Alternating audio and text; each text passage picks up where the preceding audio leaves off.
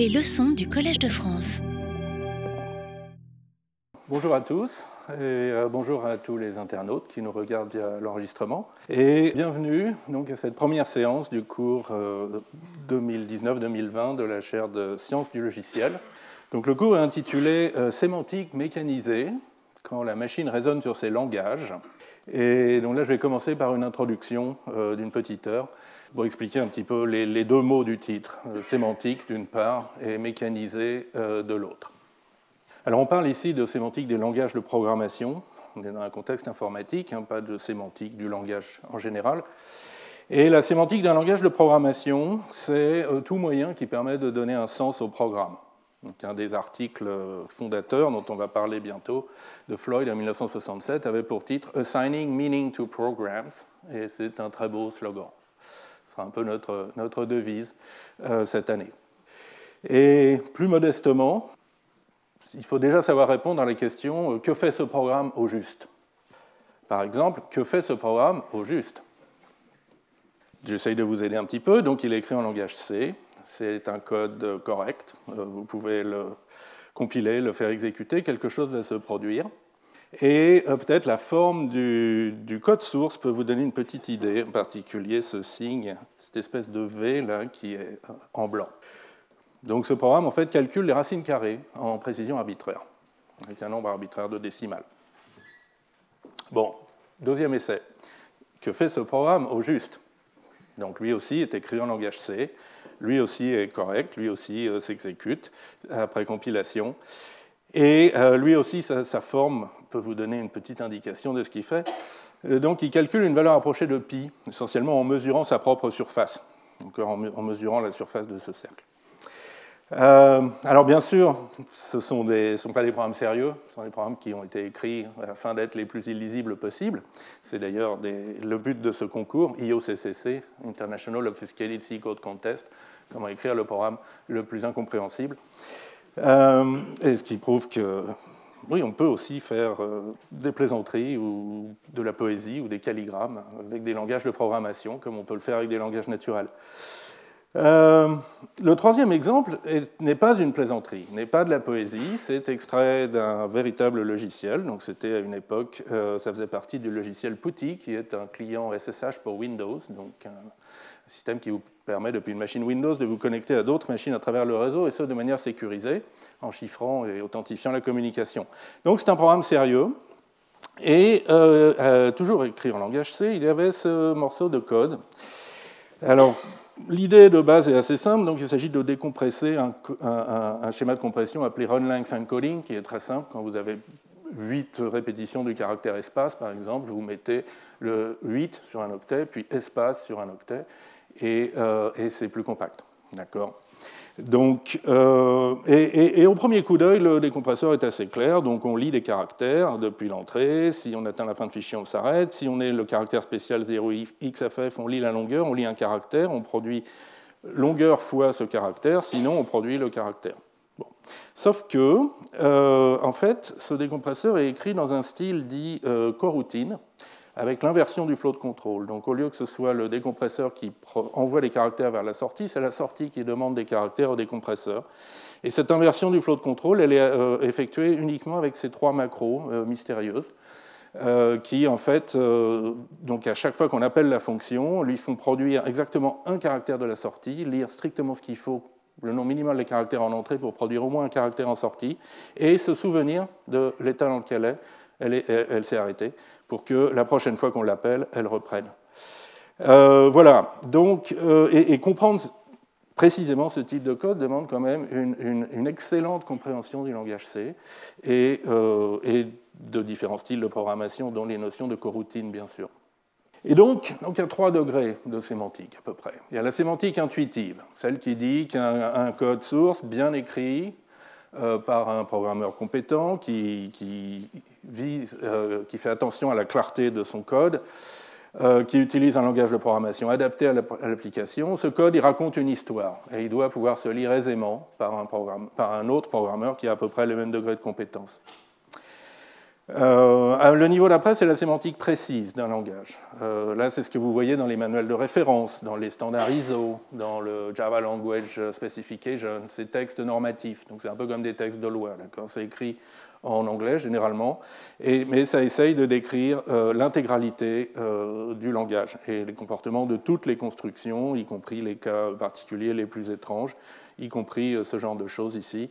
Euh, qui s'appelle Duff's Device, l'astuce de Duff, pour ceux qui ont entendu parler de ça. Et puis, même quand cela ne suffit plus, quand le texte de loi ne suffit plus d'une certaine manière, il y a la sémantique formelle, et là, c'est l'objet de ce cours. Il s'agit de savoir décrire ce que fait un programme, ou tout programme écrit dans un langage de programmation, avec la précision absolue des mathématiques. Alors, je vais commencer par une, une petite perspective historique. En fait, en remontant l'histoire des langages de programmation, pour voir un peu à quel moment apparaît ce besoin de sémantique précise et même de sémantique formelle. À partir de quel moment la sémantique intuitive ne suffit plus et à partir de quel moment on perd pied d'une certaine manière. Alors, comme vous le savez, au tout début du monde informatique, il n'y avait que des 0 et des 1, donc ça s'appelle le langage machine, et évidemment, personne ne le lit et personne ne l'écrit, euh, enfin, aucun programmeur euh, ne sait le lire ni l'écrire, euh, mais dès 1949, dès les premiers ordinateurs commercialement disponibles, il y avait donc les langages d'assemblage une représentation textuelle du langage machine. Alors vous avez des mnémoniques pour les instructions, move comme euh, copier, euh, déplacer, CMP comme comparer, inc comme incrémenter, et puis euh, des étiquettes pour désigner les points de code, L1, L2, et puis surtout des commentaires pour les humains, ici en bleu. Et en fait, ce style de programmation, avec d'un côté le code assembleur qui est exactement isomorphe au code machine, hein, au code binaire, on peut le voir sur le listing d'assemblage, et puis la narration en, français ou en anglais ou dans toute autre langue naturelle sur le côté, qui, raconte une deuxième fois ce qu'il est en train de faire. Euh, ben ça, en fait, c'est assez efficace pour euh, comprendre ce que fait un programme. Évidemment, le niveau d'abstraction est faible, et essentiellement, la sémantique se réduit à comprendre ce que fait chaque instruction, et ça, ça s'exprime assez clairement dans les documentations des processeurs en termes de euh, ce, que fait ce que font les circuits de la machine. Donc là, je vous ai mis un, extrait d'une doc typique. Donc ça, c'est un processeur relativement récent, le processeur Cell, mais je vous assure que dès, les processeurs de, années 60, euh, les documentations avaient cette euh, allure. Donc là, on a le codage binaire exact de l'instruction, avec un pattern de bits qui indique l'instruction, et puis d'autres motifs de bits qui indiquent les arguments, les opérandes, euh, trois registres ici. Là, on a la syntaxe assembleur, euh, correspondante. Là, on a un petit synopsis de ce que ça fait, ça additionne des mots. Et là, on a un petit texte anglais qui explique que ça découpe les arguments en quatre mots de 32 bits. Ne passez pas devant le projecteur, s'il vous plaît. Euh, donc, quatre, euh, quatre mots 32 bits, ça les additionne deux à deux ça les place dans le registre résultat et ça ignore les retenues et les débordements. Alors bien sûr, il faut savoir un petit peu ce que c'est que l'architecture du matériel, qu'il y a des registres, que sur ce processeur, les registres se composent de 4 mots 32 bits, qu'est-ce que c'est qu'un débordement, qu'est-ce que c'est qu'une retenue? Mais une fois qu'on a ces notions de base, d'une certaine manière, on sait exactement ce qui se passe. Mais bien sûr, ce n'est pas très commode comme langage de programmation, ça manque sérieusement d'abstraction. Et arrive dès 1957 euh, Fortran, avec une abstraction, peut-être la première, qui est les expressions arithmétiques. Et donc, c'est une notation qui se rapproche des formules mathématiques usuelles. Donc, ici, vous avez les, deux racines de l'équation du second degré. Là, vous avez le code Fortran équivalent en, trois, expressions. Et c'est beaucoup plus clair qu'une séquence d'instructions assembleur. Et puis, vous avez euh, une construction de contrôle structuré, la boucle. Donc, répétez pour i de 1 à n les instructions jusqu'à euh, le continu étiqueté 10. Et donc ça, ça donne bien sûr une expressivité bien plus grande au langage, ça le rend beaucoup plus agréable à utiliser pour le calcul numérique, mais ça fait déjà apparaître quelques euh, questions qui ne se posaient pas sur euh, l'assembleur. Par exemple, celle des conventions lexicales. Euh, les premiers Fortran ignoraient les espaces qui peut donner lieu à des ambiguïtés un peu étranges, enfin des ambiguïtés. Des fautes de frappe qui donnent lieu à des conséquences assez graves. Par exemple, d'où i10 égale 1,20, c'est une boucle pour i de 1 à 10, mais d'où i10 égale 1,20, c'est l'affectation de la variable 1,20 2, 1,2 en anglais, à la variable doIdist. Et on raconte, je ne sais pas si cette légende est vraie, que ce bug s'était produit dans un code de, la NASA et aurait causé un satellite, euh, un, mauvais fonctionnement d'un satellite. Alors de même, la notation euh, des expressions algébriques est très bien, mais elle est légèrement ambiguë. Enfin, on a l'habitude de résoudre ces ambiguïtés euh, en mathématiques, et Fortran, heureusement, suit les mêmes conventions. A plus B fois C, il faut savoir le lire comme A plus, parenthèse B fois C, c'est-à-dire que la multiplication a priorité. Même chose pour une séquence de soustraction, par exemple A moins B moins C, euh, on le lit naturellement comme A moins B puis moins C, et non pas comme l'autre lecture qui calculerait quelque chose de tout à fait différent. Donc ça, c'est relativement clair, mais il faut le savoir. Et puis, une petite difficulté sémantique un peu étrange, que fait, A plus B plus C, les, compilateurs Fortran ont le droit de les traiter comme si plus était vraiment associatif et commutatif, comme, si plus était un opérateur mathématique sur les réels ou sur les entiers. Et donc ils ont le droit de réassocier comme ils veulent, de, de, choisir euh, comment ils mènent le, calcul. Or, en virgule flottante, qui est l'arithmétique utilisée par les ordinateurs, ça calcule des valeurs différentes parce que les arrondis se font sur des résultats intermédiaires différents. D'accord euh, donc, en, ayant un langage de plus haut niveau, on a aussi introduit de légères ambiguïtés dans la sémantique. Et euh, alors, l'histoire continue euh, avec ce que j'appelle les Lumières, donc Algol et Lisp. Donc, Algol, c'est un langage avec des expressions arithmétiques et du contrôle structuré. Donc, c'est le langage qui a introduit cette convention d'utiliser des mots-clés en anglais qui racontent une petite histoire, begin, end, pour grouper euh, des commandes, if then else pour faire une conditionnelle, euh, for do pour faire une boucle, etc. Et puis, c'est le langage qui introduit les procédures et les fonctions qui permettent de rendre le code réutilisable. Donc ça, c'est par exemple une procédure qui euh, calcule les racines carrées d'une expression, d'une équation du second degré, pardon, qui calcule les racines d'une équation du second degré et qui est réutilisable dans plusieurs contextes. mais justement, le, verre est dans le fruit, si j'ose dire. Euh, quelle sémantique euh, ont les fonctions et les appels de fonctions? Et alors, Algol 60, on sait aujourd'hui qu'il y a trois ou quatre sémantiques classiques et, qu'elles ne donnent pas les mêmes résultats, en particulier dans un langage impératif. Algol 60 en offre deux, qui étaient peut-être les deux les plus simples à exprimer à l'époque. Euh, l'une, c'est le passage par valeur, donc l'idée qu'on évalue complètement euh, l'argument effectif en une valeur, un entier typiquement, et euh, c'est cela qui est substitué au paramètre formel corps de la fonction. Et puis l'autre mode, c'est le mode qu'on appelle appel par nom, ou un mode de substitution du paramètre par l'expression argument. Substitution quasi textuelle. L'argument n'est pas effectué, n'est pas évalué. Le paramètre est juste substitué. Donc c'est ce qui s'appelle la copy rule. On copie euh, l'argument à la place du paramètre. Ça ressemble beaucoup au macro dans les langages comme Lisp ou au lambda calcul en appel par nom, sauf qu'on euh, est euh, dans un langage impératif, on peut faire des affectations. Et du coup, ce mélange copy role plus affectation se révèle explosif. D'un côté, il permet d'écrire des choses extrêmement élégantes et puissantes, par exemple une fonction de sommation très générale.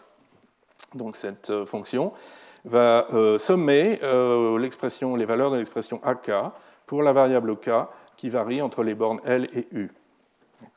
Parce que K et AK sont passés euh, par nom. Et donc, au moment de l'appel, il y a une substitution textuelle. Et donc, par exemple, ici, euh, K est substitué par I, AK par I fois I, et donc on calcule la somme des carrés. De même, on peut même imbriquer euh, ces, ces, sommations pour calculer la somme de tous les éléments d'une matrice bidimensionnelle. Euh, mais euh, il y a aussi des problèmes qui sont apparus après avec cette copy rule, qui est que par exemple, on ne peut pas écrire une procédure euh, générique qui échange deux entiers, deux variables ou deux, éléments de tableau entier. donc ça, c'est le code qu'on écrira naturellement. Hein. vous avez tous appris ça dans vos premiers cours de programmation avec une variable temporaire pour euh, euh, faire euh, l'échange en trois affectations. Mais si maintenant vous substituez ça, vous appelez avec i et un crochet i, donc vous faites une substitution textuelle, ben vous vous retrouvez ici en affectant i à changer la case à crochet i qui est dénotée, et donc ben en fait ça ne fait pas en général l'échange. Et alors, quid de Lisp? Donc, Lisp, qui est vraiment contemporain, c'est le premier des langages fonctionnels. Donc là, euh, c'est structuré autour des expressions. Il n'y a pas de distinction expression-commande et des fonctions récursives.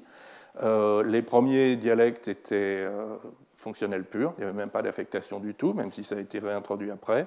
La syntaxe est minimaliste, non ambiguë, à base de S-expressions, ces expressions avec des parenthèses dans tous les sens qui sont un peu dures à lire, mais absolument non ambiguës pour la machine. Et la sémantique se veut mathématique dès le début. quand vous lisez les premiers articles de John McCarthy, l'inventeur de Lisp, il fait vraiment référence explicite à la théorie des fonctions récursives en mathématiques, qui est une théorie très claire pour comment on construit euh, pour une théorie de la calculabilité qui est très claire. Il y a aussi quelques références au lambda calcul, mais un peu plus euh, flou peut-être. Et pourtant, là aussi, euh, même si quelque part McCarthy a mis toutes ses chances de son côté, d'avoir un langage élégant avec une sémantique claire, la sémantique des fonctions se révèle plus subtile que prévu. parce que apparaît la question de la portée des liaisons des variables en particulier lorsque vous avez des variables qui apparaissent libres dans des fonctions. Donc voilà un petit exemple. Euh, ici, donc, on fait une première liaison de x à 1. Donc dans la portée de cette liaison let, x euh, vaut 1, synonyme de 1. Ensuite, on définit une fonction f de paramètre y et qui renvoie plus xy, donc la somme de x et de y. Ensuite, euh, on tout de suite ou nettement plus tard ou tout à fait ailleurs dans le programme, on, rentre dans un autre, euh, euh, on, entre une autre liaison pour x, par exemple la chaîne de caractères fou, et maintenant on appelle f.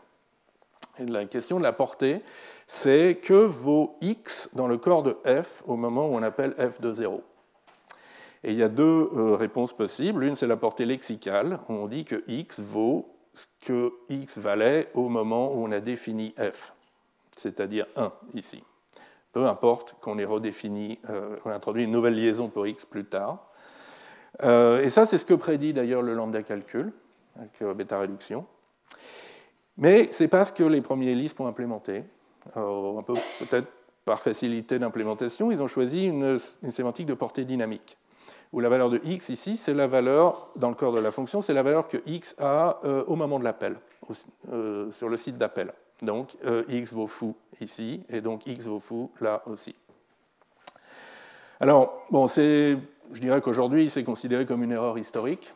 Euh, après, après, de longues euh, polémiques, les langages Lisp sont tous passés en, portée lexicale, par exemple dans Scheme ou dans Common Lisp. Et la plupart, les autres vrais langages sont en portée lexicale. Il n'y a guère que quelques langages de script aujourd'hui qui restent en portée dynamique. En particulier, la portée dynamique ne permet pas de faire de, typage euh, local ou d'analyse euh, statique sans connaître l'intégralité du programme, ce qui est quand même très dommage. Mais bon, donc voilà, euh, c'était un peu l'erreur qui, qui s'est glissée dans les premiers Lisp et, qui a, d'une certaine manière, pollué l'élégance de sa sémantique. Et donc, un petit point d'étape. donc, vers 1965, on a il paraît qu'il existe déjà plusieurs centaines de langages de programmation. Euh, comment on le sait? Parce qu'il y a un article de Peter Landin de 1966, extrêmement influent, qui, commence en, qui s'appelle Les 700 prochains langages de programmation et qui commence en constatant qu'il y a environ 700 langages de programmation en 1966 et qui sont tous mauvais. Et que euh, dans l'article, il va présenter des idées, c'est-à-dire la programmation fonctionnelle pure en portée euh, statique, des idées pour les 700 prochains langages. Voilà. Et on sait déjà formaliser très bien leur syntaxe. Donc tous les aspects syntaxiques qui ont quand même posé des problèmes au tout début dans les premiers compilateurs Fortran et Algol euh, euh, ont été très bien clarifiés, formalisés, mathématisés avec des formalismes grammaticaux comme la forme de Bacchus-Nord, BNF. Mais c'est là qu'apparaît le besoin de formaliser leur sémantique. Et avec ce constat, qui est un peu triste peut-être, qui est que plus les langages deviennent de haut niveau, plus leur sémantique intuitive euh, est pleine de surprises, et même plus leur sémantique précise est difficile à écrire. D'accord? Euh, euh, Écrire en, français ou en anglais exactement les différences entre les règles de portée de Lisp historique et de Common Lisp, ce n'est pas, pas évident déjà. Et c'est aussi à peu près à cette époque qu'apparaissent les premières sémantiques formelles, donc l'idée qu'on peut donner un sens mathématiquement précis à des langages de programmation. Alors avant de, vous faire mon petit historique, il faut quand même que j'introduise un peu de terminologie. Donc il y a trois grands styles de sémantique formelle. On va les explorer euh, tout au long de, ces cours euh, cette année. Et donc il faut au moins que je donne les noms et une brève intuition, même si au début ça va sembler euh, bizarre ou pas, pas, très clair. donc soyez patients. Euh, donc le premier style, c'est ce qu'on appelle la sémantique opérationnelle. Donc opérationnelle, c'est euh, l'idée qu'on euh, va décrire formellement les étapes de l'exécution du programme. Donc on reste assez proche du programme et de la manière dont il s'exécute. L'exemple typique, c'est qu'on va décrire l'exécution du programme par des réductions successives, des réécritures de termes ou de, morceaux de la syntaxe. Alors il y a deux exemples euh, paradigmatiques qui, je pense, vont, vous fixer un peu les idées. Le premier, c'est la simplification des expressions arithmétiques. Quand on, dans, les premiers cours de maths, quand on, exprime, on, montre ça aux élèves, par exemple, on dit, bon, ben, calculons 1 plus 2 fois 3 plus 4. 3 plus 4. Alors, par où on commence? Bon, ben, euh, on peut peut-être commencer par 1 plus 2. Alors on va remplacer, euh, calculer 1 plus 2, ça fait 3, donc on va réécrire l'expression en 3 fois 3 plus 4. Bon, puis maintenant, qu'est-ce qu'il faut faire? Ben, Il reste 3 plus 4 qu'il faut calculer avant de pouvoir faire cette multiplication. Donc allons-y, on réécrit 3 plus 4 en 7, ce qui nous donne 3 fois 7. Maintenant, on peut finir le calcul et avoir 21. D'accord? Donc en 1, 2, 3 réécritures euh, ou simplifications arithmétiques, j'ai obtenu euh, la valeur de mon expression. L'autre exemple paradigmatique, c'est, pour ceux qui connaissent ou qui ont suivi le cours de l'an dernier, c'est le lambda calcul, donc, et sa fameuse règle de bêta réduction. Donc le lambda calcul, cette notation algébrique où il n'y a que des fonctions, et cette règle de bêta réduction qui dit que si vous avez lambda x.m, la fonction qui a x associe m et qu'elle est appliquée immédiatement à un autre terme n, alors vous pouvez simplifier ça en le corps de la fonction m, où le paramètre x est remplacé par l'argument effectif n un peu comme la copy rule de Algol 60. D'accord Et là aussi, en enchaînant ces réductions, ben, on obtient un modèle de calcul qui est très riche, qui est en fait euh, Turing complet et, qui forme une théorie de la calculabilité à lui tout seul. Bien, donc ça c'est le premier style. Le deuxième style est appelé sémantique dénotationnelle. Donc l'idée c'est d'associer à chaque élément syntaxique du programme un objet mathématique qui capture son sens, sa dénotation. Et euh, alors, des exemples de dénotation euh, simples. Euh, si vous avez une expression arithmétique sans variable, un peu comme mon 1 plus 2 fois 3 plus 4 ici, d'accord on sent bien que sa dénotation, ce qu'elle signifie, c'est sa valeur, c'est un nombre, le nombre qu'on obtient quand on la simplifie complètement. D'accord Cette expression, 1 plus 2 fois 3 plus 4, dénote le nombre 21. On est assez d'accord avec ça, je pense. En revanche, si vous avez des variables dans votre expression, des variables libres, ça devient un petit peu plus compliqué. Euh, que dénote x plus 1 Ce n'est pas juste un nombre, mais ça dénote quelque chose qui, si vous lui donnez une valeur pour x, va vous donner une valeur pour x plus 1. Donc ça dénote une fonction des valeurs des variables vers la valeur de l'expression. D'accord?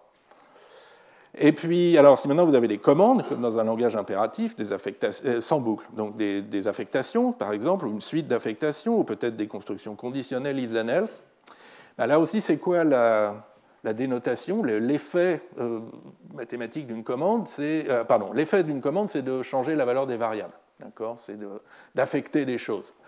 Et, donc, la dénotation, ça va être une fonction des valeurs des variables avant la commande vers la valeur des variables après la commande.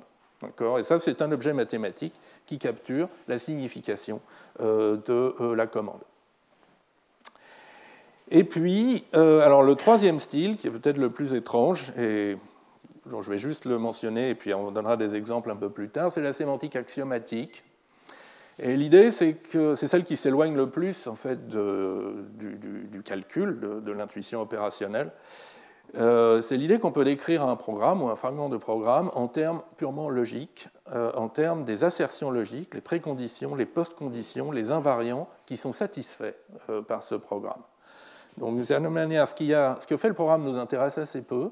Ce qui nous intéresse, qui ce qui est caractérisé par cette sémantique axiomatique, c'est euh, euh, à quelles conditions ce qui est vrai, une, précondition, une, propriété logique qui est vraie avant l'exécution du programme, implique une post-condition, c'est-à-dire une propriété logique que l'on voudrait être vraie à la fin du programme. Et on va maintenant donner des exemples, donc des exemples historiques. Euh, donc les premières sémantiques que j'ai pu retrouver dans la littérature sont de type opérationnel. Et c'est d'ailleurs Peter Landin, l'auteur des 700 prochains langages de programmation, euh, qui, les montre. Donc c'était un, informaticien euh, britannique qui, euh, un peu dans, l'ignorance, enfin un peu dans l'obscurité, a, a, fondé, je pense, la programmation fonctionnelle moderne. Donc c'est un peu mon saint patron. Et en particulier par cet article de 1964 de Mechanical Evaluation of Expressions, où d'abord il argumente qu'un bon langage de programmation, c'est un langage applicatif basé sur le lambda calcul. Donc il n'y a que des expressions et que des fonctions, un peu comme Lisp, mais la portée statique doit être respectée comme dans le langage calcul. Et il donne un modèle d'exécution qui est un peu une variante de la bêta-réduction du lambda calcul, mais une variante plus compliquée, avec euh, euh, ce qui s'appelle une machine abstraite. Donc c'est un système où on, réduit des choses, mais qui ne sont pas juste des termes, des programmes, mais des quadruplets d'un terme, d'une pile, d'un... Euh, j'ai oublié, d'un environnement, voilà, et d'un tas mémoire. S-E-C-D. Et, du coup, c'est mathématiquement précis, mais ça ressemble peut-être plus à de l'informatique ou à une, espèce de, microprocesseur euh, abstrait qu'à euh, des mathématiques pures. Et euh, un an après, il essaye d'étendre son approche à Algol 60, en disant, bon, Algol 60 aussi, il faut le comprendre comme une espèce de lambda calcul. Ah, mais c'est quand même plus dur. Donc il esquisse une traduction d'Algol 60 vers son langage applicatif, qu'il a enrichi avec des données modifiables en place, parce qu'il faut pouvoir traiter l'affectation, les tableaux, les traits impératifs d'Algol, et qu'il a même enrichi avec des continuations. Euh, donc ça, c'est une notion qui réapparaîtra beaucoup plus tard dans les langages de programmation, en particulier avec Scheme, et qui lui permettent de rendre compte du goto. La construction goto, le, le saut euh, non structuré, euh, comment est-ce qu'on en rend compte dans un lambda calcul? Eh bien, en raisonnant avec des opérateurs de contrôle et des continuations. Donc c'était extrêmement en avance sur son temps, c'était aussi très peu lisible. L'article qu'il a publié, je pense, euh, n'a pas été très, n'a pas attiré beaucoup l'attention à l'époque. C'était vraiment très difficile à suivre. Et alors, à peu près à la même époque, donc quelques années plus tard, 1967, c'est le premier exemple de sémantique axiomatique, justement. Dans ce papier de Robert Floyd, intitulé Assigning Meaning to Programs, que j'ai déjà mentionné, qui est vraiment un très grand article. La première partie de l'article, euh, en fait, montre une méthode pour raisonner sur ce que fait un programme et démontrer qu'un programme est correct. Et son idée, est très simple. Euh, euh, on prend le programme présenté sous forme d'organigramme, flow de contrôle, et on annote chaque arc, chaque transition à l'intérieur de l'organigramme par une assertion logique. Et on vérifie la, cohérence de ces assertions logiques, que par exemple, si ici on fait la transition de start vers i reçoit 1, et que n, n est un entier positif, euh, c'est un peu petit, hein, j'espère que vous arrivez à lire, et qu'ensuite on affecte i à 1, ben ça implique bien que n est positif et que i égale 1, etc., etc. Donc là, le code que vous voyez, c'est faire la somme d'un tableau pour euh, A, pour i variant de 1 à n. Et là, en particulier, vous voyez l'invariant de boucle. Et l'observation que quand on sort de la boucle, avec la condition i strictement plus grand que n, l'invariant de boucle implique le résultat qui nous intéresse, qui est que la variable grand S contient la somme des éléments du tableau. Donc c'est extrêmement élégant. Et en fait, ça avait déjà été inventé par Alan Turing 20 ans avant, enfin 18 ans avant, comme souvent avec Turing. Donc en 1949, Turing avait publié euh, un petit papier dans une des premières, euh, un premier congrès d'informatique en, Angleterre, euh, où il montrait également cette, approche à l'œuvre sur un exemple. et puis, bon, l'article avait été oublié et a été déterré dans les années 80. Mais ça, c'est la première contribution de Floyd. Euh, la deuxième, c'est, euh, et que, Turing n'avait pas faite, c'est de formaliser précisément les règles logiques qui relient les préconditions P et les postconditions Q des nœuds d'un organigramme. Donc ça, c'est la règle pour l'affectation. Si votre nœud est une affectation de E dans X, il faut que la précondition dans laquelle X est remplacé par E implique la postcondition. Alors j'espère ne pas m'être trompé, j'ai l'habitude de de ne pas bien écrire cette euh, formule. Je vous prie de me signaler si elle n'est pas juste. Euh, là, c'est un nœud conditionnel. Donc, si B est vrai, on va à droite. Si B est faux, on va à gauche. Et donc, euh, on a deux post-conditions, suivant qu'on va à droite ou à gauche, et qui doivent être impliquées par la précondition et le fait que le, test est vrai ou faux. Et puis, si vous avez un point de jointure dans votre organigramme, eh bien, il faut que toutes les préconditions chacune des préconditions implique la post-condition. Donc ça, ça donne un moyen complètement systématique pour annoter euh, un, organigramme comme celui-là. Il n'y a pas besoin de deviner, d'accord? Et, euh, enfin non, pardon, non, je reviens. Une fois que vous avez annoté votre organigramme, et il faut deviner des choses, ça vous donne un moyen systématique de vérifier que votre annotation est bien cohérente. Excusez-moi. Et puis, la troisième contribution de Floyd, et qui fait vraiment naître la sémantique axiomatique, c'est d'observer que ces règles suffisent à définir mathématiquement la sémantique de tout organigramme. Euh, parce qu'avec ces règles et un organigramme donné, vous pouvez euh, en fait définir toutes les annotations euh, cohérentes. Et, c'est ça qui caractérise en fait toutes les exécutions possibles du programme et sa sémantique. Euh, et, cette idée a vraiment euh, très bien pris à la fin des années 60 et dans les années 70, donc c'était l'âge d'or de la sémantique axiomatique. Alors, comme outil, pour, comme outil de sémantique pour définir les langages, comme outil pour la preuve de programme, parce que ça vous donne aussi automatiquement une, logique pour raisonner sur les programmes et, montrer leur propriété de correction. Ça, ça a été développé euh, ensuite par Hoare, avec sa fameuse logique euh, de programme, et euh, par Dijkstra, avec son calcul des plus faibles préconditions. Ça, c'est des choses, on, fera un cours entier là-dessus en janvier. ça a aussi guidé des méthodologies de développement par raffinement successif. L'idée, c'est qu'on commence par, avec une pré- une post-condition, puis on n'a pas écrit encore le programme. Puis après, on écrit des morceaux du programme, donc on raffine, et on fait apparaître des, invariants intermédiaires. Et puis, certains morceaux du programme peuvent être non déterministes pendant un certain temps, puis on finit seulement à la fin par les déterminiser. Euh, voilà, donc toute une méthodologie dont les pionniers ont été Wirth et Dijkstra.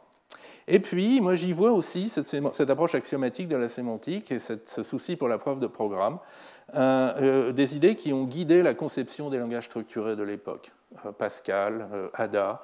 Alors, bien sûr, euh, Algol W. Bon, bien sûr, les, concepteurs de ces langages, c'est aussi les, noms que j'ai notés ici. Donc, c'est Hoare, c'est Dijkstra, c'est Wirth. Mais par exemple, dans, Pascal, vous avez du contrôle structuré, mais, et, et les commandes n'ont qu'une sortie. Vous ne pouvez pas sortir prématurément d'une boucle avec break ou sortir prématurément d'une fonction avec return. Et moi, j'y vois euh, euh, l'envie de garder des triplets dehors, donc des, post-conditions qui sont simples. Parce que si vous avez plusieurs sorties à une commande, il vous faut plusieurs post-conditions. Et votre logique est plus complexe. De même, dans la toute première version de Ada, euh, il était dit que les fonctions doivent être pures, ne doivent pas avoir d'effet de bord. Si vous voulez avoir une fonction qui a des effets de bord, c'est une procédure qui va euh, envoyer des résultats euh, en, modifiant certains de ses paramètres, avec des out parameters par exemple. Et ça aussi, ça va vraiment dans le sens de la, de la, sémantique axiomatique et des logiques de programme. Si dans vos expressions, vous pouvez avoir des effets de bord, la règle euh, logique pour l'affectation devient extrêmement difficile à écrire. Bon. voilà. Euh, en parallèle, avec ces travaux sur la, ces premiers travaux de sémantique axiomatique et de sémantique opérationnelle, il y a aussi la naissance de la sémantique dénotationnelle naïve. Ça, c'est les travaux d'un autre euh, universitaire britannique, Christopher Stretchy. Euh, alors, Stretchy est assez peu connu, enfin il a, il a assez peu publié, euh, il, ses notes sont pas très claires et euh, il manque un petit peu de rigueur dans, sa présentation des choses. Et euh, il est mort jeune, en, 1975, avant justement, en ayant écrit seulement les deux premiers chapitres du, grand livre qui devait décrire son approche. De la, de la, sémantique formelle. Et donc, du coup, c'est des travaux en fait, qui ont été complété euh, et, popularisé par ses collaborateurs et ses étudiants, et en premier lieu Dana Scott, qui, a travaillé avec lui à Oxford à la fin des années 60 et au début des années 70. Donc l'idée de Strachey, elle est euh, assez simple, euh, c'est de dire qu'on a des fonctions qui, à chaque construction syntaxique de votre langage, lui associent une dénotation, un objet mathématique qui représente ce que fait la construction syntaxique. Alors les exemples typiques, c'est les expressions et les commandes. Donc pour Strachey, on a une fonction euh, de dénotation des expressions qu'on va noter E, qui prend une expression, un morceau de, syntaxe, et qui renvoie une fonction des environnements dans les valeurs. L'environnement, c'est ce qui donne des valeurs aux variables. D'accord? Et donc on a bien l'idée que euh, la dénotation d'une expression, c'est la valeur dans un certain environnement. Sa valeur dans un certain environnement. Alors il utilise de manière assez informelle la lambda notation de Church pour noter ses fonctions, et donc la dénotation de x, par exemple, c'est la fonction qui a l'environnement E associe E de x, qui est la valeur de x dans E. Et la dénotation de l'expression A1 plus A2, c'est la fonction qui, à E, associe la somme des dénotations de A1 et de A2. Alors là, on voit déjà apparaître un petit piège, ce n'est pas le même plus ici et là. Encore le plus qui est là, c'est un élément de syntaxe, c'est l'opérateur plus de votre langage. Le plus qui est ici, c'est une construction mathématique qui vous explique comment combiner les valeurs des deux sous-expressions. Et puis, bah, pour les commandes, comme j'avais esquissé tout à l'heure, la sémantique d'une commande, la dénotation d'une commande, ça va être, euh, étant donné l'environnement au début, avant l'exécution de la commande, quel est l'environnement après, à la fin de l'exécution de la commande. Et par exemple, pour la commande skip, qui ne fait rien, bah, c'est le même environnement avant et après. Donc c'est la fonction identité lambda EE. E. D'accord? Euh, pour une affectation, c'est la fonction qui prend l'environnement avant E, et puis euh, change euh, dans E la valeur de x pour y associer la dénotation de A dans E. Et puis si vous avez une séquence, ben, la dénotation, c'est la composition des dénotations. C1 suivi de C2, ça a pour effet de transformer l'environnement par C1, puis de transformer à nouveau par C2. Donc composition de fonctions. Donc tout ça est très très élégant. Euh, mais euh, comme euh, Strachey l'a écrit ou l'a dit, c'est Scott qui le cite, son approche était délibérément informelle et comme des, événements ultérieurs l'ont montré, elle manquait gravement de rigueur. Et effectivement, dès qu'on essaye par exemple d'écrire l'équation pour les boucles ou pour des appels de fonctions récursives, on tombe sur des équations qui sont circulaires. La sémantique d'une boucle while, on, verra ça plus en détail dans la deuxième heure, est assez naturellement exprimée comme euh, en termes de la sémantique d'une boucle while, de la même boucle while. Appliquée, euh, ça on a fait un tour, une itération du corps de la fonction, donc l'environnement a changé et il faut recalculer, refaire un tour de plus. Et donc là, on a notre circularité. Et peut-être pire encore, il y a des fois où on ne sait même pas euh, définir les ensembles de dénotation. D'accord, la dénotation d'une expression arithmétique, c'est un entier ou une fonction des environnements dans les entiers, mais c'est quoi la dénotation d'un lambda terme pur? Un lambda terme pur, rappelez-vous, c'est une fonction des lambda termes purs dans les lambda termes purs. Et donc, on, si D, c'est l'ensemble des lambda termes, des dénotations, on voudrait que bah, lambda x.e, ça ait comme dénotation une fonction de D dans D, parce qu'on peut appliquer la fonction à n'importe quel lambda terme. Et donc, on, a besoin d'un ensemble D qui est isomorphe d'une certaine manière à D flèche D, les fonctions de D dans D, ou qui au moins contiennent les fonctions de D dans D. Et ça, c'est impossible pour un argument de cardinalité. Dans la théorie des ensembles, il y a beaucoup, beaucoup plus d'éléments dans D flèche D que dans D, donc ce n'est pas possible d'avoir cette inclusion ou cet isomorphisme. Et c'est là qu'arrive euh, la contribution d'Anna Scott, donc un grand, grand, mathématicien et logicien, qui euh, donc rejoint euh, Strachey à Oxford pendant quelques années extraordinairement productives, où donc Dana Scott invente la théorie des domaines. Donc les domaines, c'est des, objets mathématiques qui justement se prêtent à définir clairement la sémantique dénotationnelle dans le type de Strachey. Donc un domaine, c'est un ensemble partiellement ordonné euh, l'ordre va du moins défini, bottom, le calcul qui ne termine jamais, l'absence complète d'information, au plus défini, un calcul qui termine toujours, par exemple. Et euh, alors, du coup, on peut les doter d'une structure topologique avec des limites, de la continuité, et ça répond aux besoins de l'aide sémantique dénotationnelle. Euh, pour les boucles et la récursion générale, on peut définir ça comme des plus petits points fixes d'une équation, donc la plus petite solution d'une certaine équation. C'est bien défini parce qu'on a cette structure d'ordre partiel. On peut raisonner précisément sur la divergence, le fait que quelque chose ne termine pas. Et on peut construire ces fameux domaines circulaires, donc le fameux domaine D infini de Scott, qui est effectivement isomorphe au domaine des fonctions continues de D infini dans D infini. Et là, il n'y a pas de problème de cardinalité parce que les fonctions continues sont en nombre beaucoup plus petit, sont en fait en nombre dénombrable, comme D infini lui-même. Et ça, c'est le début d'un âge d'or de la sémantique euh, dénotationnelle, euh, de 75 à 90 environ. Euh, donc cette approche dite de Scott Strachey est étendue à presque tous les traits des langages de programmation connus, en particulier tout ce qui est contrôle non structuré, GoTo, par une théorie des continuations, un peu comme Landin l'avait imaginé en des termes plus opérationnels. Et alors, quand on regarde par exemple les actes du congrès Principles of Programming Languages, qui est un peu le lieu où se réunit la, communauté des, gens qui formalisent les langages de programmation, euh, on voit vraiment énormément de travaux en sémantique dénotationnelle qui utilisent la sémantique dénotationnelle pour décrire de nouveaux langages, de nouvelles constructions de langages, jusque vers 90 environ. Et ce style a même été utilisé pour formaliser quelques vrais langages de programmation.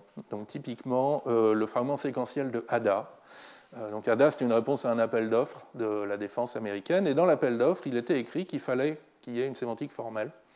Et, euh, donc l'équipe française qui, a, répondu à l'appel d'offres et dont, le prototype a été retenu avait une sémantique formelle dans le style de Scott Stretchy, c'est le travail de thèse de Véronique Donzo-Gouge. Et j'ai vu qu'il y avait aussi euh, une autre équipe danoise qui avait fait une sémantique formelle dans le même style. Et puis, c'est euh, fin des années 70, années 80, c'est le, retour en force de la sémantique opérationnelle, euh, avec des travaux euh, absolument remarquables de Plotkin, Milner, Kahn, Feleisen, Friedman, où en fait ils reviennent vraiment aux bases du lambda calcul et à l'approche par réduction et montrent comment euh, la généraliser à d'autres langages, à des vrais langages. Donc Plotkin montre en particulier comment donner des stratégies de réduction qui permettent de rendre compte de phénomènes comme l'appel par nom, l'appel par valeur, etc. à l'intérieur même du lambda calcul. Euh, il montre aussi un peu plus tard comment on peut traiter les effets. Feleisen montre, euh, et Friedman montrent comment on peut, peut encoder les continuations euh, donner une sémantique à réduction aux continuations, euh, et donc au goto. Euh, Kahn, lui, montre comment on peut utiliser des systèmes déductifs, des règles d'inférence, un peu comme ceux qu'on utilise pour décrire des logiques ou des systèmes de type, quand on peut utiliser ces mêmes systèmes déductifs pour décrire des évaluations. Donc ça, c'est la sémantique naturelle. Excusez-moi, la sémantique naturelle. On va en reparler dans la deuxième heure. Et puis le triomphe euh, de, cette approche, c'est euh, les travaux de Milner sur euh, les calculs de processus. Et, et calcul de processus communicant, donc à la fois les aspects évaluation, exécution parallèle et communication, que les sémantiques dénotationnelles à la Scott Strachey n'ont jamais réussi à prendre en compte, à rendre compte, pardon. Et euh, Milner montre comment, avec une extension très simple des, approches par réduction du lambda calcul, donc les, systèmes de transition étiquetés, les Ball Transition Systems, on arrive à rendre compte de ces calculs de processus de manière extrêmement précise. Et c'est le début d'un âge d'or de la sémantique opérationnelle qui dure, je dirais même jusqu'à aujourd'hui.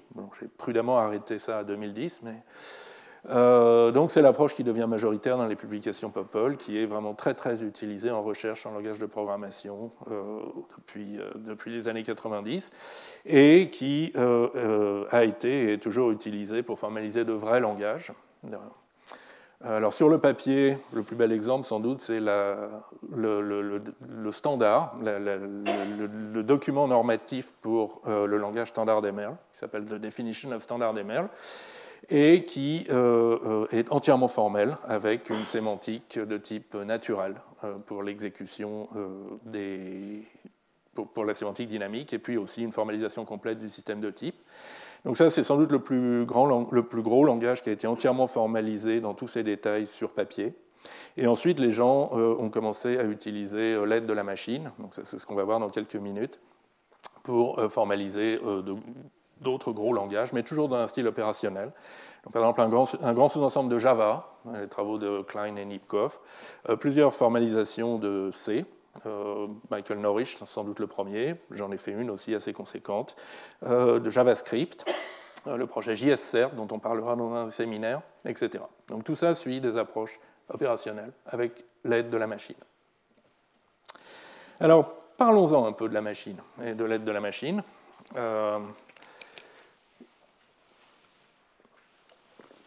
Quand on formalise des choses en informatique, alors des langages de programmation, mais ça peut être bien d'autres euh, objets, il y a un peu un, cercle vicieux. on commence avec une idée euh, assez simple, qu'on arrive à exprimer par un système formel, pas trop gros, sur lequel on fait de jolies démonstrations.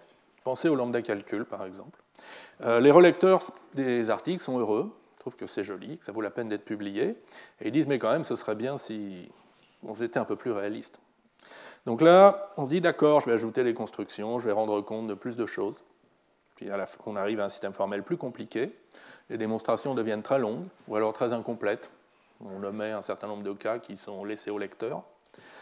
Les relecteurs, alors soit disent non, non, je ne vais pas lire un article de 100 pages, ça ne va pas, ou bien euh, arrivent à la fin de l'article de 100 pages complètement épuisés, disant bon, ouais, c'est sans doute vrai. Bon. Mais ce serait bien quand même de rendre ça un peu plus réaliste. Et donc on arrive assez vite à particulier des démonstrations mathématiques dans les articles d'informatique qui perdent de, leur intérêt. Ça, c'est une, petite euh, épigramme de John Mitchell. Les, les, démonstrations écrites par des informaticiens sont ennuyeuses on a l'impression que l'auteur essaye de programmer le lecteur. Et l'autre, c'est quelque chose que j'ai vu dans un article que, j'ai référé moi-même. Euh, donc les démonstrations des 18 cas restants sont similaires et utilisent l'hypothèse que blablabla. Bla, bla, bla, bon, donc quand même une certaine agitation de main pour ne pas avoir à lister les 18 cas euh, qui restent. Et, et, quand on en arrive là, euh, ben, il faut sans doute euh, une, réaction, c'est de se tourner vers les assistants à la démonstration. En particulier, l'idée qu'on euh, n'est pas obligé forcément de faire relire les démonstrations par un humain. Peut-être qu'une machine aussi pourrait nous aider à les relire. Si ce n'est à les faire, mais déjà au moins à les relire. Et ça, c'est l'idée des assistants à la démonstration. Euh, alors, quelques exemples que vous connaissez peut-être ACL2, ACDA, COC, HOL, Isabelle, PVS. Donc, ce sont des systèmes informatiques qui implémentent des logiques mathématiques et qui fournissent en particulier un langage de spécification, ce que Nicolas de Bruyne, un des, pères fondateurs du domaine, appelait le vernaculaire mathématique. Donc c'est un langage qui ressemble aux maths, mais qui est défini avec la précision d'un langage informatique, dans lequel on peut écrire des définitions, énoncer des théorèmes. Et puis l'outil fournit des moyens pour construire des démonstrations. Alors si vous avez de la chance, l'outil va trouver automatiquement la démonstration, et sinon il va euh, travailler en interaction avec l'utilisateur pour la construire. Mais dans tous les cas, l'outil est capable de vérifier que les démonstrations sont correctes et exhaustives. Donc que toutes les inférences logiques sont justifiées et qu'aucun des cas ne manque, par exemple. Alors un petit exemple de vernaculaire mathématique. Donc ça c'est le système Coq qu'on va utiliser dans le cours cette année. Euh, donc ici on, va faire un tout petit peu de divisibilité et de primalité. Donc euh, là, vous avez la définition du prédicat divise. Donc, euh, à deux arguments. Quand est-ce que n divise m? C'est s'il existe, euh, n et m étant de type nat, entier naturel, s'il existe un cas tel que m est égal à k fois n. D'accord? Bon, c'est un peu plus laborieux que ce qu'on écrirait sur papier, mais ça reste à peu près lisible. Qu'est-ce que c'est qu'un nombre premier? À quelles conditions un, nombre n est premier? Eh S'il est strictement plus grand que 1 et si euh, tous ses, diviseurs sont, euh, ses seuls diviseurs sont 1 et n, c'est-à-dire pour tout i, si i divise n, alors i égale 1 ou i égale n. D'accord? Donc vous voyez, une espèce de notation mathématique euh, assez précise, avec des notations euh, pas très jolies, mais euh, tout à fait compréhensibles par l'ordinateur. Et voilà un énoncé de théorème, donc le célèbre théorème attribué prouvé par Euclide, qu'il n'y a pas de plus grand nombre premier, donc que les nombres premiers sont en nombre infini. non, donc le tilde, c'est la négation, non existe n tel que pour tout p, premier de p implique p inférieur ou égal à n. Donc il n'existe pas de plus grand nombre premier grand n. Alors je ne vous montre pas la démonstration, parce qu'une fois qu'on a énoncé ça, après l'outil vous donne des moyens pour le démontrer. Euh, euh, et ça, c'est l'histoire un peu plus compliquée. Mais déjà, je voulais juste vous montrer à quel point c'est simple d'énoncer euh, dans ce vernaculaire, dans ce langage informatique, des propriétés mathématiques usuelles. Et donc, euh, bah, l'idée naturelle maintenant, c'est d'utiliser un assistant à la démonstration pour aider à mécaniser les sémantiques de langage de programmation et à, raisonner dessus. En effet, ces sémantiques, pour des langages un peu costauds, un peu réalistes, c'est des systèmes formels qui sont gros et complexes, mais complexes en largeur. Il y a beaucoup de cas à considérer, pas complexes en profondeur. Il y a peu d'empilement de concepts, contrairement aux grandes mathématiques. Et, euh, et, les assistants à la démonstration sont vraiment très bons pour gérer cette complexité en largeur Trouver les erreurs élémentaires. Euh, il manque un cas dans la définition, euh, la définition est mal typée. Vérifier l'exhaustivité des démonstrations, il y a bien tous les cas. Analyser l'impact lorsqu'on fait évoluer le langage. Quand vous changez un peu une définition, quelles sont les démonstrations qu'il faut changer? C'est très difficile à voir sur papier et c'est très facile à voir avec un assistant. Et aussi rendre exécutables certaines définitions. Du coup, on peut tester certaines définitions. Par exemple, je peux, pour m'assurer que ma définition de la divisibilité est raisonnable, je peux essentiellement demander à, Coq, en l'écrivant un peu différemment, euh, est-ce que 5 euh, divise 12 et est-ce que 2 divise 12 Donc l'aspect aussi calculatrice qui peut être très utile euh, pour explorer un domaine. Voilà, et donc, j'en arrive au plan du cours, puis on va faire une petite pause. Donc le plan du cours, sémantique mécanisée, euh, c'est une introduction aux sémantiques formelles des langages de programmation, et j'insiste beaucoup sur leur utilisation. Une sémantique, ce n'est pas juste définir quelque chose, c'est un outil qui nous permet après de construire, de valider des outils de programmation et de vérification, comme par exemple des systèmes de type pour les langages, des logiques de programme pour démontrer des choses euh, sur les programmes, des analyses statiques pour inférer automatiquement des propriétés, des compilateurs pour les traduire d'un langage dans un langage plus simple et les exécuter. Donc on va prendre une présentation euh, unifiée euh, de tous ces concepts et de toutes ces applications avec deux petits langages, donc principalement le langage IMP, qui est un langage impératif tout simple, et un peu STLC, donc Simply Lambda Calculus, qui est un langage fonctionnel euh, tout simple. et je vous, demanderai de me croire. Alors évidemment, c'est des langages où il y aura assez peu de construction, parce que sinon c'est trop compliqué à expliquer dans le cadre d'un cours. Mais je, vais essayer de vous convaincre, ou au moins de vous donner des intuitions que oui, ça passe à l'échelle, euh, et toutes ces techniques s'étendent vers de plus gros langages. Euh, ce sera en particulier euh, le but de certains des séminaires. Et donc nous allons utiliser l'assistant Coq pour mécaniser toutes les définitions, les propriétés, les démonstrations. Alors, je vois, n'ayez pas peur, faut-il connaître Coq pour suivre ce cours? Pas nécessairement. Donc non, ce n'est pas nécessaire pour comprendre les définitions et les principaux résultats. Euh, en général, je vais les donner deux fois, en notation mathématique usuelle, puis en notation Coq. Et après quelques séances de cours, vous lirez tout à fait les définitions en notation Coq, ce n'est pas très compliqué. Alors en revanche, oui, il faudra apprendre un peu de Coq si vous souhaitez rejouer, modifier les démonstrations et même faire quelques-uns des exercices qui, qui, font partie du développement Coq qui accompagne ce cours. Mais c'est entièrement optionnel. Euh, donc, les sports de cours, il y en a deux. L'un, c'est les vidéos et les transparents qui sont sur le site web du collège, comme d'habitude. Et l'autre, c'est un développement Coq, donc des sources écrites dans le langage Coq et euh, lourdement commentées, que vous pouvez trouver euh, sur le dépôt de logiciel GitHub. je vous ai donné l'URL ici. je vous montre. voilà. Je suis très content d'être, je pense, le premier professeur du Collège de France à utiliser GitHub dans son enseignement. Euh, donc, euh, donc, vous avez un petit euh, projet Coq avec des fichiers comme imp, par exemple, qui donc, va être la syntaxe et la sémantique du langage impératif, et que je vais compléter au fur et à mesure des cours, bien entendu. Voilà. Et donc pour finir avec cette introduction générale, donc le plan du cours. Ah oui, alors chose très importante, euh, le cours de la semaine prochaine est reporté à cause des mouvements sociaux. Euh, donc c'est pas la peine de venir. Euh, j'ai vu que sur le site web du collège, je crois, le, le cours et le programme est à jour. Euh, effectivement, il n'y a pas de cours le 5. Euh, donc, euh, donc aujourd'hui, nous allons, dans la deuxième heure, montrer la sémantique d'un langage impératif.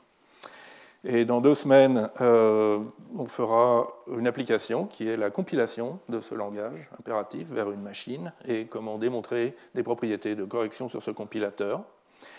Euh, le 19 décembre, on continuera sur la compilation avec des optimisations, donc comment transformer les programmes IMP pour les rendre plus efficaces avant la compilation. Ensuite, donc, ce sera les vacances de Noël. On reprend le 9 janvier en parlant de logique de programme, comment construire au-dessus de ces sémantiques des logiques de programme pour raisonner sur les, raisonner sur les programmes. Le 16 euh, janvier, on parlera à nouveau d'analyse statique, mais dans le cadre beaucoup plus général de l'interprétation abstraite. Le 30 janvier, on parlera de la divergence. Donc euh, l'éternité, c'est long, surtout vers la fin. Et donc l'exécution d'un programme qui boucle, c'est très long aussi, surtout vers la fin. Qu'est-ce qu'on peut dire euh, sur ces programmes qui bouclent? Euh, On parlera un petit peu de théorie des domaines et beaucoup d'approches co-inductives qui permettent de rendre compte de cette divergence possible. Du coup, le 6 février, c'est le cours qui aurait dû avoir lieu la semaine prochaine, où on parlera de langage fonctionnel, avec des fonctions, et des systèmes de type aussi. Euh, et, il y aura une séance de plus, donc le 13 euh, février, où on parlera, euh, on, appliquera d'une certaine manière cet isomorphisme de Curie-Howard dont on a beaucoup parlé l'an dernier. Si on a un langage fonctionnel typé, on a aussi une logique constructive. Et Koch lui-même qui a à la fois une logique et un langage fonctionnel typé, s'appuie là-dessus. Et du coup, si on mécanise euh, ce système de type, on est en train de mécaniser la logique sous-jacente d'un assistant à la démonstration. Et on verra comment, de cette manière, on peut s'approcher, d'une certaine manière, d'une vérification de coq en coq. Euh, et donc, il y a aussi un séminaire qui, euh, qui commencera le 12 décembre. alors, un des leitmotifs du séminaire, c'est comment aller plus loin avec les techniques qu'on va voir dans le cours, euh, par exemple vers de plus grands langages, mais aussi, donc le 12 euh, décembre par exemple, Philippe Wadler euh, de l'Université d'Édimbourg nous parlera de son expérience d'utiliser ces sémantiques mécanisées pour l'enseignement. Quand on enseigne la théorie du langage de programmation, est-ce que ça aide de s'appuyer sur un assistant de preuve au lieu de tout faire au tableau et sur papier comme d'habitude? Et je suis très content d'avoir Phil Wadler au séminaire parce que c'est quand même un très grand nom de la programmation fonctionnelle. Euh, un, des, concepteurs du langage Agda en particulier, du langage euh, Haskell pardon, en particulier. Euh, le 19 décembre, on parlera d'un autre aspect que je vais effleurer très vite, qui est l'arithmétique des ordinateurs. Donc, pas si quand on écrit plus entre deux nombres à virgule flottante, qu'est-ce qui se passe vraiment?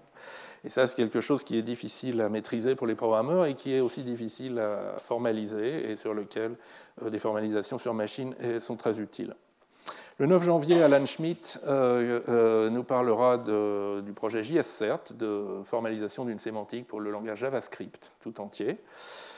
Le 16, Arthur Charguero nous parlera de logique de programme en allant plus loin, vers les logiques de séparation et comment on peut euh, inclure une logique de, construire une logique de séparation puissante à l'intérieur de Coq. Le 30 janvier, David Pichardi nous parlera d'interprétation abstraite, euh, en allant beaucoup plus loin que ce que je vais faire en cours. Le 6 janvier, nous avons Derek Dreyer euh, du Max Planck Institute qui va nous parler de ses travaux et de ceux de son équipe sur la formalisation du langage Rust. Et on terminera par alors un séminaire qui était prévu pour la semaine prochaine et sur lequel je n'ai pas trouvé d'orateur, un sujet sur lequel je n'ai pas trouvé d'orateur, donc c'est moi qui vais le faire, sur euh, les questions de représentation de des variables et des liaisons euh, euh, lorsqu'on formalise notamment des langages fonctionnels sur machine, et qui est un problème très irritant. Très bien, bon, et je finis par quelques références bibliographiques. Donc, ceci est un livre de cours assez abordable et que j'aime bien sur les différentes formes de sémantique, mais qui ne, fait rien sur machine, hein, c'est vraiment de la sémantique sur papier. Et puis là, quelques pointeurs si vous avez envie d'apprendre un petit peu de coq. Donc dans la deuxième partie de ce, cours, de, cette séance, pardon, on va vraiment euh, rentrer dans le vif du sujet et montrer par l'exemple comment on peut spécifier euh, la sémantique, les sémantiques, on va en montrer plusieurs, d'un langage impératif. Donc c'est un langage composé d'expressions et de commandes. Et en fait, on va commencer en guise d'échauffement en parlant juste des expressions arithmétiques. C'est un langage très simple, tout le monde le comprend et on peut déjà faire beaucoup de choses avec. Donc c'est quoi le langage des expressions arithmétiques? Ben, euh, euh, donc les expressions sont construites à partir de constantes entières, 0, 1, moins 5, grand N en général, euh, d'un certain nombre de variables, x, y, z, et puis, on peut combiner deux expressions euh, avec un opérateur plus ou un opérateur moins. D'accord E1 plus E2, E1 moins E2. Alors, parlons quelques minutes de syntaxe concrète pour ensuite ne plus en reparler pendant tout le cours.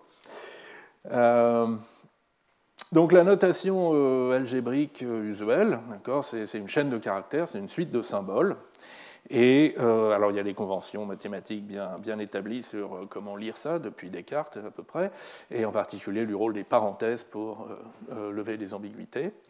Et euh, alors une, euh, formalisation euh, précise de toutes ces contraintes, c'est par exemple une grammaire de type BNF. Donc on dit qu'une expression, c'est un terme ou une expression, le signe plus, un terme ou une expression, le signe moins, un terme. Un terme étant une constante ou une variable ou parenthèse, expression, parenthèse fermante. Une constante étant formée par les chiffres de 0 à 9, éventuellement précédés d'un signe moins, et les variables étant identifiées par des suites de lettres, majuscules ou minuscules. Et la grammaire est écrite de manière à ce qu'il n'y ait aucune ambiguïté. Par exemple, A plus B moins C, c'est bien lu comme A plus B moins C, c'est-à-dire comme une expression moins un terme. Ce ne serait pas possible de le lire. Euh, non, pardon. Oui, c'est ça. Euh, expression moins terme. Euh, la lecture A plus B moins C correspondrait à plutôt à terme plus expression et ne rentre pas dans la grammaire. Bien, donc ça c'est la syntaxe euh, concrète qui nous permet d'interpréter euh, les expressions quand on les tape dans un éditeur de texte, par exemple sous forme d'une chaîne de caractères. Très vite, on va manipuler en fait que la syntaxe abstraite. Alors, typiquement, euh, une représentation typique, c'est sous forme d'arbre. Euh, donc c'est des arbres avec aux feuilles des constantes et des variables, aux nœuds des opérateurs plus et moins, et les deux sous-arbres, d'un nœud plus ou d'un nœud moins, c'est les deux sous-expressions. Donc ça, c'est une représentation qui est complètement euh, non ambiguë. Il n'y a pas besoin de parenthèses pour euh, désambiguiser, d'accord? Et d'ailleurs, cet arbre, par exemple, correspond à plusieurs représentations en syntaxe concrète. Et euh, alors il y a beaucoup de, systèmes, compilateurs, interpréteurs, en fait, qui, représentent ces arbres en mémoire avec des, pointeurs et ainsi de suite. Et c'est comme ça qu'ils travaillent sur les programmes une fois passé la phase d'analyse euh, syntaxique. Bien. Alors dans les articles de recherche, on travaille avec de la syntaxe abstraite, mais qu'on spécifie par des espèces de grammaires. Donc c'est très très bizarre. Euh, en fait, c'est des grammaires, mais pour des arbres. Donc on va dire une expression arithmétique A, c'est ou bien une variable x, ou bien une constante n, ou bien A1 plus A2, la somme de deux expressions, ou bien A1 moins A2, la différence de deux expressions. Puis on ne met pas de parenthèse, on ne met pas de règle qui dit que plus et moins va ceci, comme ci ou comme ça parce que ce qu'il faut lire ici, c'est euh, euh, un, arbre dont le nœud euh, porte la notation plus et qui a deux sous-arbres, pardon, un nœud qui porte la notation plus et qui a deux sous-arbres A1 et A2. En fait, c'est une grammaire d'arbre, mais avec une notation presque comme une chaîne de caractères, c'est très étrange. Et d'où l'importance de mécaniser tout de suite la représentation naturelle des arbres de syntaxe abstraite, dans un langage fonctionnel comme dans un assistant à la démonstration, c'est un type inductif. Donc là, je vous l'ai marqué euh, en syntaxe camel ou en syntaxe coq, mais euh, dans les deux cas, euh, on voit bien qu'on liste les quatre formes possibles pour l'expression, d'accord? Const, var, plus, minus. Et, et on, dit ce sont les arguments. Euh, donc const porte un argument de type entier, ou z, anti-relatif, var un argument de type identificateur, et plus et minus, deux arguments qui sont eux-mêmes des expressions. D'accord? Et donc une, déclaration comme ça en coq, ça vous définit quatre fonctions qui vous permettent de construire des valeurs de type AEXP. Donc const, vous lui donnez un z, un entier relatif, et il vous renvoie une AEXP de la forme const var, vous lui donnez un identificateur, il vous renvoie une AEXP, etc. etc. Donc ces quatre euh, choses, euh, étiquettes pour les quatre cas, c'est ce qu'on appelle les constructeurs du type, ce qui permet de construire les valeurs du type. Mais il y a aussi euh, le fait que toute valeur de type AEXP est finiment engendrée par ces quatre fonctions. Donc il n'y a pas ces quatre constructeurs. Il n'y a pas d'autre manière de construire une expression. Euh, qu'une euh, euh, valeur de type AF que d'appliquer un des quatre constructeurs. Et donc ça, ça vous donne un principe d'analyse par cas, et ça vous donne aussi un principe de récursion structurelle, puisque vous pouvez faire des récursions sur les sous-arbres A1 et A2, et ils sont strictement plus petits, et donc la récursion va toujours terminer. Et donc, une définition typique de fonction qui opère sur une AX, elle a cette forme. Fix point, c'est le mot coq pour dire fonction récursive c'est un peu prétentieux, hein, c'est le letrec de Camel, si vous voulez. Euh, euh, une fonction récursive f de paramètre a, qui commence par une analyse de, de, cas sur la forme de a, donc sur le constructeur de tête, éventuellement avec des cas plus profonds, mais au minimum, il faut 4 cas correspondant aux 4 constructeurs de tête. Et dans les cas récursifs, plus et minus, on a le droit de s'appeler récursivement sur les sous-termes A1 et A2. Bien, Donc voilà notre première euh, mécanisation. On a mécanisé la syntaxe abstraite. Maintenant, euh, donnons une sémantique aux expressions. Et comme on l'a vu euh, tout à l'heure lors de l'introduction, c'est très naturel d'avoir une sémantique dénotationnelle à la Strachey. Une expression arithmétique va dénoter une fonction des valeurs des variables vers la valeur de l'expression. Alors la valeur des variables, on va donner ça par, on va fixer ça par ce qu'on appelle un état mémoire. Alors dans la littérature, c'est souvent appelé anglaise, c'est souvent appelé store, et donc on va noter petit s. Donc un état mémoire petit s, c'est une fonction, nom de variable, flèche, valeur de la variable, et les valeurs a priori sont des entiers ici. Et donc sur papier, euh, la sémantique dénotationnelle se présente comme une liste d'équations. Alors souvent on utilise des crochets pour dire la dénotation de des, doubles crochets comme ça. Donc la dénotation de x dans l'état S, c'est S de x. La dénotation d'une constante n dans l'état S, c'est la valeur n.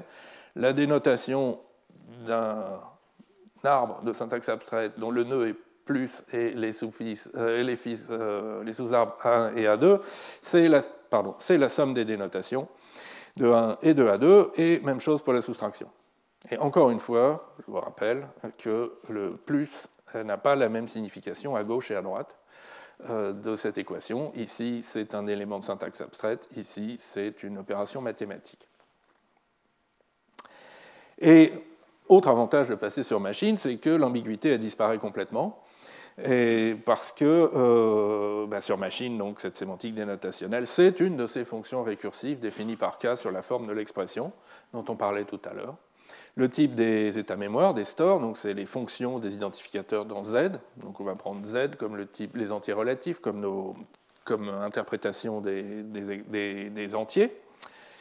Et euh, donc ben, l'évaluation euh, ou la dénotation, si vous voulez, A éval de l'expression A dans l'état S, c'est une analyse de K sur A et euh, les quatre cas qui correspondent aux quatre équations qu'on a vues tout à l'heure.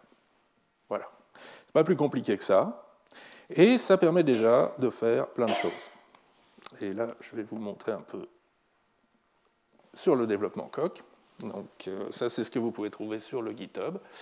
Euh, est-ce que c'est assez gros? On voit bien au fond de la salle ça se... Ok.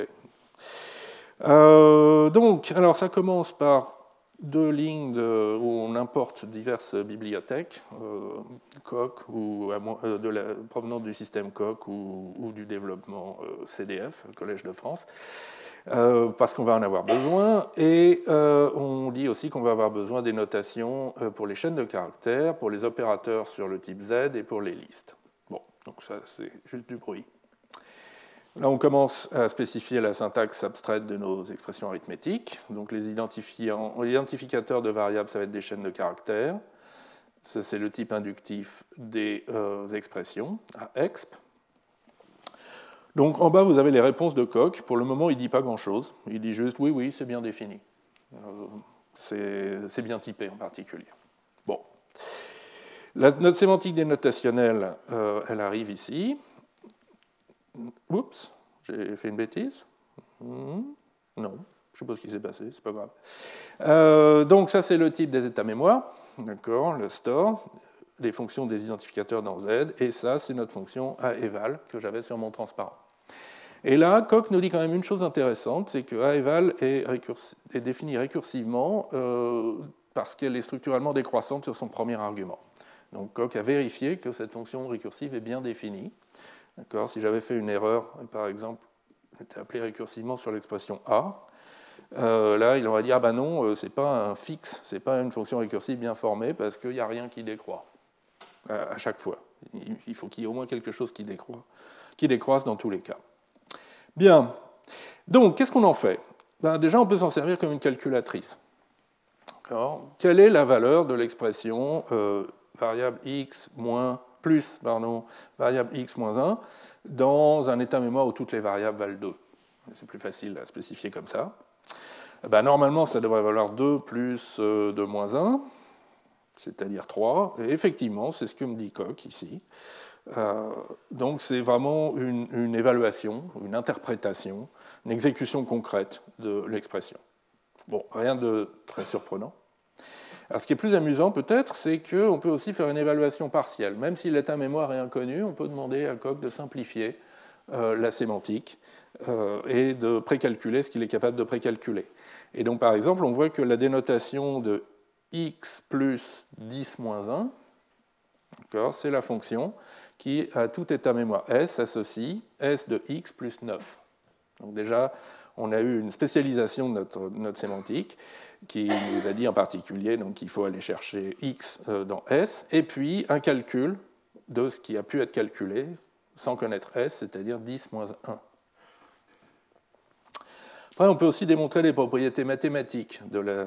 Étant donné une expression, ou, plusieurs, euh, on peut euh, relier leur dénotation par des propriétés mathématiques. Alors voilà une propriété très très bête, que dans tout état mémoire, la, dénotation de x plus 1 est strictement plus grande que la dénotation de x. On peut dire oui, bon, évidemment, mais ce ne serait pas vrai si on avait une arithmétique machine avec des débordements. Donc déjà, ça montre qu'on a une arithmétique en précision arbitraire. Alors là, vous allez voir votre première démonstration Coq, vous n'allez pas être ébloui. Donc, euh, une fois que j'ai énoncé le lemme, Coq me dit ben d'accord, vas-y, prouve-le. Et là, il faut que je le guide un petit peu. Déjà, je fais oh, pourquoi c'est tout petit? Euh, Déjà, je fais une intro pour euh, lui dire d'accord, les deux variables universellement quantifiées, x et s, tu me les mets en hypothèse. Ensuite, je fais une simplification par la technique CBN, call by name qui va en fait dérouler la définition de eval et simplifier autant qu'il peut. Et le but devient s de x plus 1 strictement plus grand que s de x. Donc c'est maintenant un but purement arithmétique. On ne parle plus du tout de sémantique. Et ça, ça peut être résolu par une autre tactique euh, qui s'appelle LIA, Linear Integer Arithmetic, qui euh, démontre automatiquement le résultat. Et donc maintenant, je peux dire coderat demonstrandum, QED, et euh, faire accepter la démonstration par Coq. Et puis, alors un peu plus intéressant peut-être, on peut aussi euh, démontrer des propriétés un peu méta de notre sémantique, des propriétés qui vont être vraies de toutes les expressions et de tous les états mémoire. Par exemple, que la valeur d'une expression dépend uniquement des valeurs de ses variables libres. Si une variable n'est pas mentionnée dans une expression arithmétique, la valeur de l'expression ne dépend pas de la valeur de la variable. Alors il faut déjà définir ce que c'est qu'une variable libre dans une expression, une variable qui apparaît dans une expression. ça, ça peut se faire assez facilement par une fonction récursive. Alors celle-là, elle ne calcule pas un entier, elle calcule une proposition logique. Mais en Coq, c'est la même chose. En Coq n'a aucun problème. Le même mécanisme de récursion et d'analyse de cas fonctionne pour calculer des entiers, des listes ou des propositions logiques ou des démonstrations. La beauté euh, d'un système, c'est la beauté de la théorie des types. Et euh, maintenant, je peux donc énoncer mon théorème, qui est, euh, alors j'essaye de vous le lire à voix haute, comme ça, et puis vous essayez de lire le vernaculaire en même temps.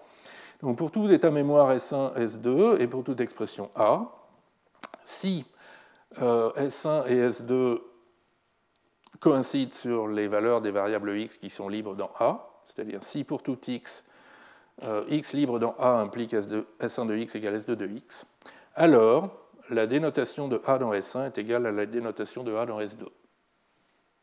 D'accord?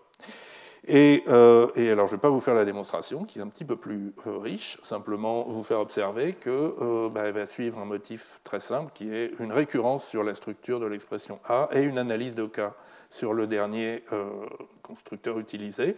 C'est ce que fait la tactique induction. Et les quatre cas arrivent ici, un pour le cas des constantes, l'autre pour le cas des variables, troisième pour les additions et le quatrième pour les soustractions. Alors maintenant, autre chose que je voudrais vous montrer rapidement, toujours sur le développement Coq, c'est qu'il y a plein de manières d'étendre ce langage euh, tout bête euh, des expressions arithmétiques pour le rendre un petit peu plus utilisable. Alors la première manière, c'est d'ajouter des formes dérivées qui s'expriment en termes d'opérateurs existants.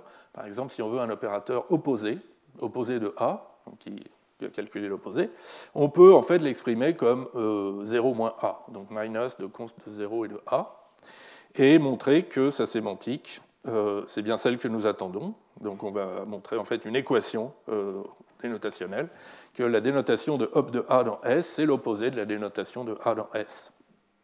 Et encore une fois, c'est une preuve arithmétique triviale. Alors ça ne marche pas toujours. Par exemple, si vous voulez la multiplication, ce n'est pas une forme dérivée de l'addition dans ce langage. Et donc, ben, il faut ajouter un constructeur de plus à votre arbre de syntaxe abstraite, donc times, qui va représenter le produit de deux sous-expressions, et puis rajouter un cas à la fonction a-eval. On va dire que l'évaluation de times A1 et A2, c'est le produit des évaluations de A1 et A2. Voilà. Pas très compliqué. Alors maintenant, ajoutons les divisions. Pourquoi pas hein? Alors, Au niveau de la syntaxe, c'est facile. Faut mettre un sixième constructeur, quote, qui va être le quotient de deux sous-expressions. En revanche, au niveau de la sémantique, c'est plus délicat, parce que maintenant, on a un cas d'erreur. Notre sémantique peut être euh, non définie si on fait une division par zéro. D'accord? Donc une expression, maintenant, ça ne va pas toujours dénoter un entier, parce que si dans le calcul, il y a une division par zéro, ça dénote une erreur. Et il faut être capable de rendre compte de ça. Et l'idée, bah, c'est peut être d'utiliser un type option comme résultat. Donc le, résultat de l'évaluation, ce n'est pas un entier dans Z, c'est option de Z, avec deux constructeurs, somme de n qui signifie pas d'erreur, la valeur c'est n, et known, qui est l'autre constructeur du type option, qui signifie il y a eu une erreur pendant l'évaluation, typiquement une division par zéro. Et puis alors pendant qu'on y est, maintenant qu'on va avoir un mécanisme pour traiter les erreurs, on va pouvoir être plus réaliste sur d'autres aspects. Par exemple, euh, on va pouvoir dire que certaines variables ne sont pas définies, et faire référence à une variable non définie, c'est une erreur. On va pouvoir dire qu'on euh, calcule avec des entiers machines, et donc euh, si on déborde de l'intervalle des entiers représentables en machine, c'est une erreur aussi. Donc voilà à quoi ça ressemble. Alors il faut quelques définitions en plus. Donc ça min, int, max, int, c'est ce qui définit euh, le plus grand et le plus petit entier représentable dans ma machine, qui est 64 bits. Ceci est une fonction qui teste un débordement. Donc si vous avez un résultat calculé dans Z, s'il est bien dans l'intervalle min, int, max, int, vous renvoyez somme de n, donc un succès. Sinon, il y a une erreur, vous renvoyez null. Et notre dénotation, maintenant, elle est, euh, elle est comme ça. Alors ça devient un petit peu plus compliqué, hein, je, ne vous, je, ne vous, le cache pas. Euh, d'abord, il y a plus de cas, ce qu'il faut traiter times et quote. Ensuite, à chaque fois qu'on fait des appels récursifs, il faut euh, voir si des erreurs se sont produites. Donc si a eval de SA1 ou a eval de SA2 sont known, ben, notre résultat c'est forcément known. Et seulement dans le cas où ces deux sommes, alors on peut combiner les entiers correspondants à N1, N2 avec un plus euh, exact, vérifier qu'il n'y a pas de débordement. Et dans le cas de la division, il faut rajouter un test supplémentaire, que le quotient n'est pas zéro, parce que si le quotient est zéro, c'est aussi une erreur. Voilà, donc on a un peu perdu en élégance, mais on a énormément gagné en réalisme. Ça ressemble quand même beaucoup plus à la sémantique d'un langage euh, de programmation, au moins de la partie expression. Voilà, donc ça on a vu les différentes euh, utilisations de la sémantique dénotationnelle et euh, différents types d'extensions avec des formes dérivées, avec des formes primitives en plus, en modifiant la sémantique pour avoir des entiers machines par exemple au lieu d'une arithmétique exacte et en traitant des cas d'erreur. Alors, très rapidement, pour ceux qui connaissent un peu la notion de monade, par exemple, s'en sont servis pour programmer avec des effets dans des langages stricts, euh, des langages fonctionnels purs. Euh, en fait, on peut utiliser des monades pour euh, rendre ces, extensions de la sémantique dénotationnelle plus simples et plus claires. Et c'était en fait une des motivations initiales de la motivation initiale de Eugenio Moggi lorsqu'il a introduit la notion de monade dans ses articles en 89 et 91. Et donc l'idée, c'est que pour rendre notre sémantique plus générique, on peut la paramétrer d'une part par le type V qui interprète les valeurs entières. Donc ça peut être Z, ça peut être un intervalle, l'intervalle des entiers machines représentables, ça peut être des vecteurs de bits, je ne sais pas. Et donc, par exemple, euh, euh, on, va, aussi se donner des, opérations, le plus rond, le moins rond, qui vont interpréter l'arithmétique dans ce type V. Et puis, on va se donner cette monade qui va, en particulier, séquencer les évaluations des deux sous-expressions. Donc, la monade, pour, très rapidement, donc M de alpha, c'est le type des calculs qui vont renvoyer une valeur de type alpha.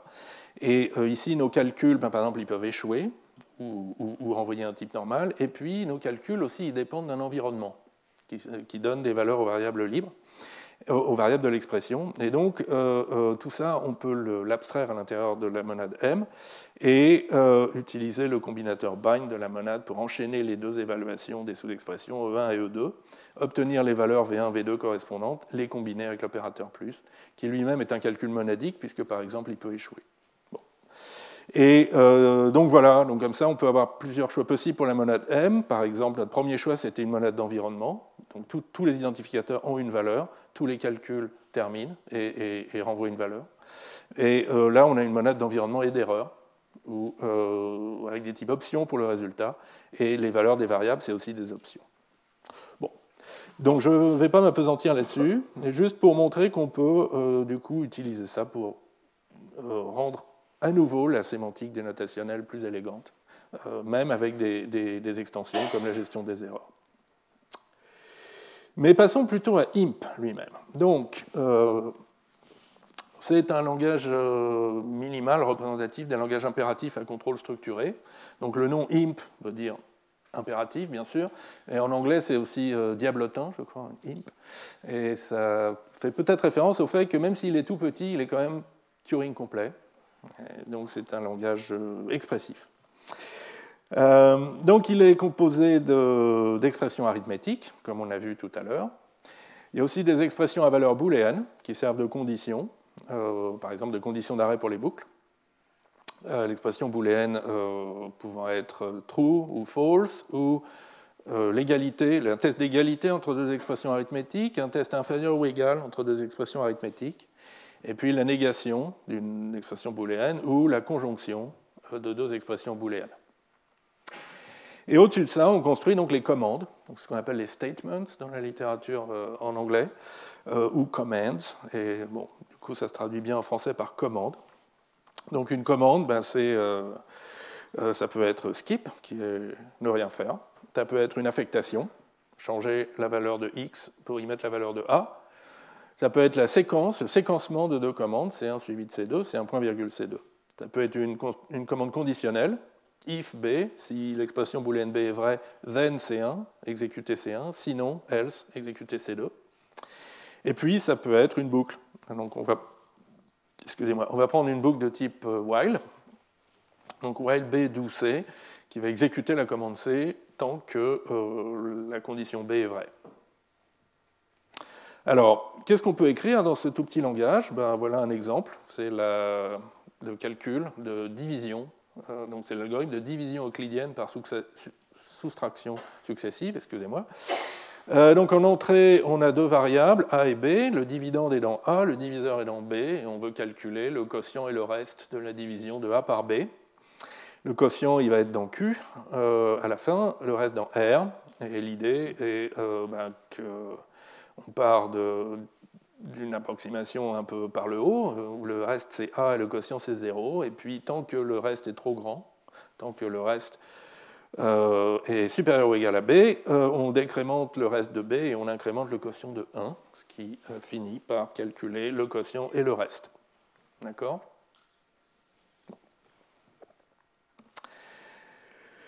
Euh, alors maintenant, il faut donner une sémantique à ce langage, et euh, bah, je crois que je vais peut-être repartir sur le développement coq, après tout,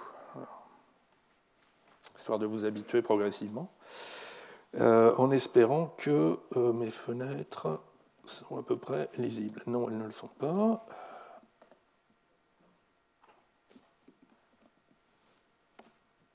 Voilà. Donc là, on a la syntaxe abstraite des expressions booléennes avec les six cas que j'ai mentionnés, constante vraie, constante faux, test d'égalité, test inférieur ou égal, négation, conjonction booléenne. Et alors il y a plein de formes dérivées euh, sympathiques. Par exemple, le test différent de, c'est non égal. Le test supérieur ou égal, c'est un test inférieur ou égal en ayant permuté les arguments. Un test strictement plus grand que, c'est la négation de inférieur ou égal.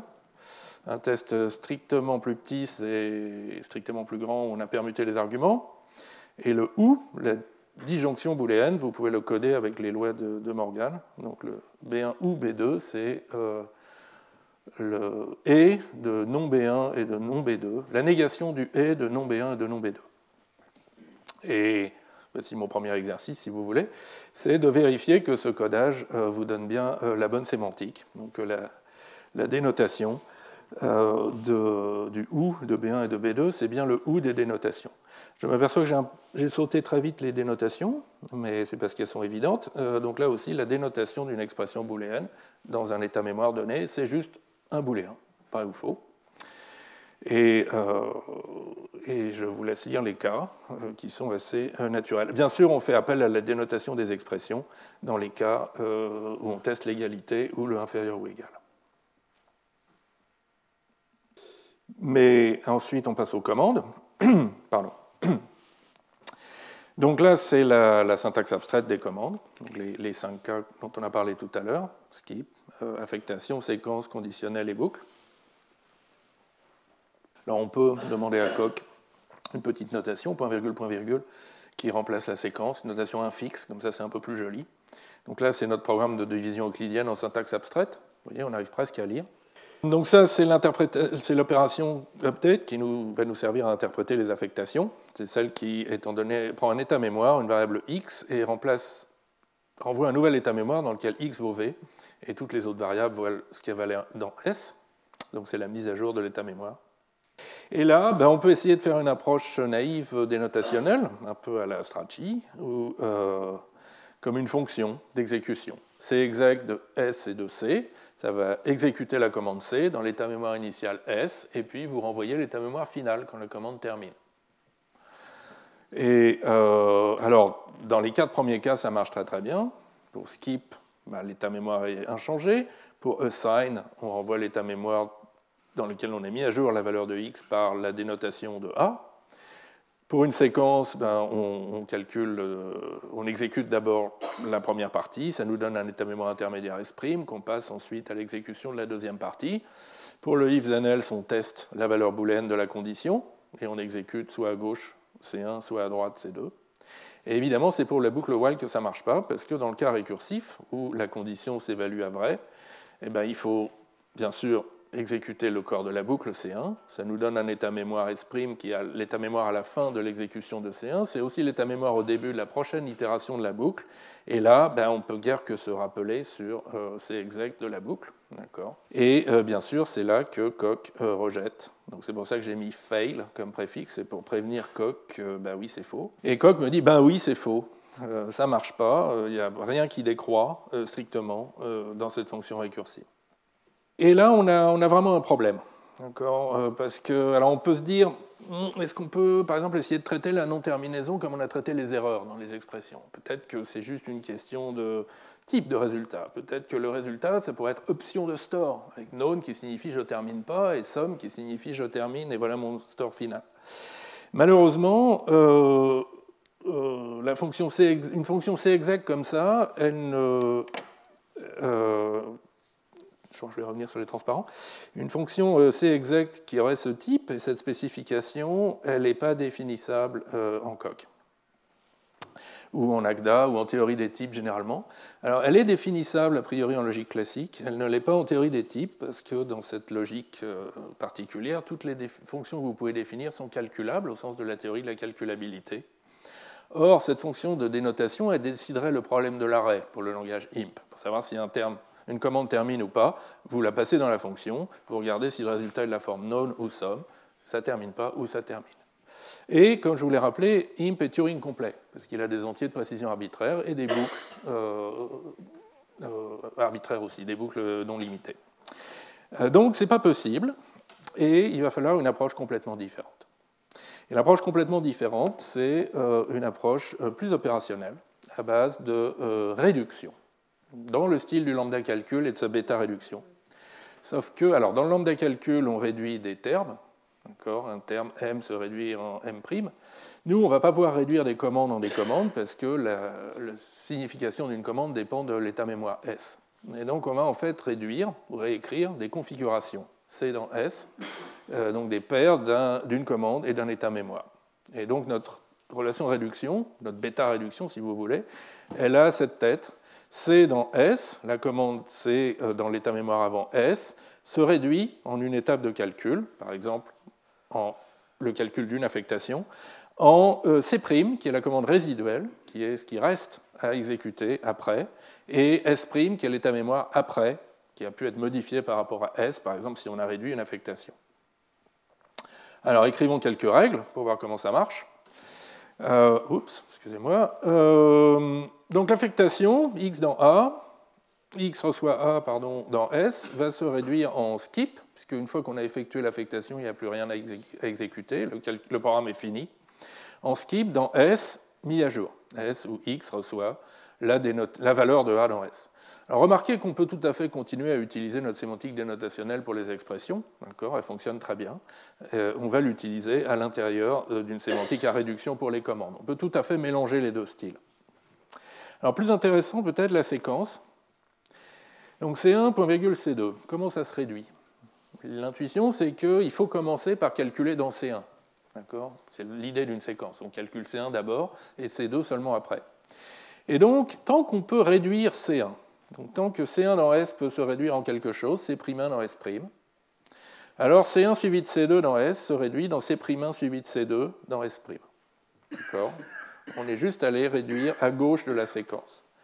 Puis l'idée, c'est que si on, à force de réduire, on va finir par euh, réduire complètement la partie gauche en skip. Là, il n'y a plus rien à faire dans la partie gauche de la séquence. Et donc skip suivi de C2, il est temps de passer à C2.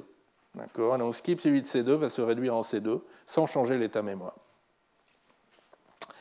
Alors un petit exemple, si vous avez euh, deux affectations en séquence, x reçoit 1, point virgule, y reçoit 2, euh, ben, en appliquant cette règle et, cette règle, euh, vous pouvez réduire l'affectation, x de point égal 1 en skip, et donc la séquence se réduit en skip, y reçoit 2, avec un état qui est maintenant S', qui est S dans lequel x vaut 1. Maintenant, vous avez skip suivi de quelque chose, donc vous pouvez faire disparaître le skip. Il reste le quelque chose, y reçoit 2, qui se réduit en une étape, en skip, et dans un état S seconde, qui est S', il manque un prime ici, où, euh, euh, y vaut 2, et bah, le programme est fini. Il n'y a plus rien à faire. Et de même, on a les règles de réduction pour la conditionnelle et pour les boucles. Donc une conditionnelle if then else se réduit alors soit en C1, sa branche then, soit en C2, sa branche else, suivant la valeur de vérité de la condition B, et l'état ne change pas. Quant à une boucle, ben, si la condition d'arrêt est, si la condition est fausse, euh, on s'arrête tout de suite, donc on se réduit en skip. Et si la condition est vraie, on va faire une itération. Donc on se réduit en C, c'est la première itération, suivi de while B do C, c'est les itérations suivantes de la boucle. Et donc l'idée, c'est qu'on aura fini de réduire C, on va réexécuter, euh, réduire à nouveau while B do C dans un nouvel état mémoire. Mais là, il n'y a pas de circularité, n'est-ce pas Parce que euh, euh, c'est juste des étapes de réduction. Donc, on en fait un nombre fini. peut-être euh, peut-être qu'on va boucler. Euh, si c'est par exemple while true do, while true do skip, d'accord, euh, ça va se réduire en soi-même à l'infini, mais c'est pas grave. La définition mathématique de la règle de réduction, elle, elle est parfaitement claire et, bien fondée, et chaque réduction termine. Alors, comment on écrit ça en coq? Déjà, la première étape, que vous voyez souvent dans les articles, c'est comment on écrit ça sous forme de règles d'inférence, de système déductif. Bah, c'est en fait juste une notation, on a un ensemble d'axiomes et de règles. Alors les règles, c'est marqué avec un trait. Au-dessus de la règle, vous avez des prémices, des hypothèses, et en dessous, vous avez la conclusion. Et par exemple, ici, donc, on a un axiome pour la règle skip, on a une règle d'inférence pour la, réduction à gauche d'une euh, affectation, on a un autre axiome pour euh, le skip à gauche d'une affectation, on a un axiome pour le if and else et euh, deux règles pour le while. Mais ça, c'est vraiment une manière tout à fait équivalente de noter ce que j'ai noté ici. C'est dire, voilà tous les cas qui définissent la règle de réduction. Alors, comment on traduit ça en coq, où, euh, il y a une méthode tout à fait euh, systématique qui part de ces systèmes de règles d'inférence et qui euh, donne ce qu'on appelle les prédicats inductifs en coq. Donc d'abord, on écrit chaque règle comme une formule logique usuelle. pour les axiomes, ça veut dire qu'on rajoute des quantificateurs explicites pour les variables. Et puis, bon, là, comme mes notations en coq, elles sont un peu moins jolies, donc je vais appeler ma, règle de ma relation de réduction RED comme réduction et puis elle relie euh, donc la paire CS avant et la paire C', après. Euh, si euh, j'ai une règle d'inférence, ça va devenir une implication, donc un for all, hypothèse implique conclusion. L'étape numéro 2, c'est de donner un nom à chaque règle et d'en faire les cas d'un prédicat inductif. Donc, de la même manière qu'un type inductif, c'est un ou de, plusieurs possibilités, chacune identifiée par un constructeur. Ben, un prédicat inductif, c'est un peu ça aussi, c'est un ou de plusieurs euh, règles de déduction, chacune identifiée par un constructeur. Donc la règle d'affectation, la règle de la séquence quand on, a skip, la règle de la séquence quand on n'a pas skip, la règle du if and else, la règle du while quand on s'arrête, la règle du while quand on boucle. Et, euh, qu'est-ce que ça veut dire euh, Ça, ben, ça définit un prédicat, une relation donc, qui ça définit des, théorèmes. Chaque, constructeur, c'est un théorème qui permet de conclure, euh, par exemple, à partir de cette hypothèse, vous permet de conclure cette conclusion. Mais euh, en plus, on sait que la proposition RED CS C' S', elle est vraie seulement si elle a été déduite en appliquant les théorèmes un nombre fini de fois. Donc il n'y a pas d'autre moyen de conclure RED CS C' S', et on n'a pas le droit aux dérivations infinies. Et donc ça vous donne ce principe de raisonnement qui est extrêmement puissant, qui est par récurrence sur cette dérivation de, l'hypothèse, RED CS, C', S', et par cas sur la dernière règle qui a été utilisée. Alors, si vous voulez comprendre un peu mieux les bases théoriques de l'approche, euh, et en particulier le fait donc, que ces prédicats inductifs, puis les types inductifs qu'on a utilisés tout à l'heure, c'est en fait deux cas particuliers d'une notion plus générale, les, familles inductives, vous pouvez aller voir le cours euh, que j'avais fait l'an dernier sur, intitulé Les armes de construction massive, et qui donne un peu les bases euh, de, cette approche. Euh, et euh, alors maintenant, qu'est-ce qu'on en fait de, notre relation de réduction? Donc la réduction, c'est une étape d'exécution. Et bien maintenant, on forme des suites de réduction. D'accord? Donc on part de notre commande C dans un état mémoire initial S, et puis on essaye de réduire autant qu'on peut. En C1, S1, C2, S2, et alors peut-être on arrive à skip, et dans un état final S'. Donc ça, c'est une exécution qui termine. Le programme a été entièrement exécuté quand on atteint sur skip, quand on atteint skip, et l'état mémoire final est S'. Mais on peut aussi, comme je le disais tout à l'heure avec euh, while true ou skip, avoir une séquence infinie de réduction, auquel cas, euh, auquel cas euh, c'est un exemple de divergence. Et puis, alors en général, il y a un troisième cas qui est l'erreur à l'exécution donc euh, ce qu'on appelle going wrong dans la littérature anglaise, ou euh, planté en français.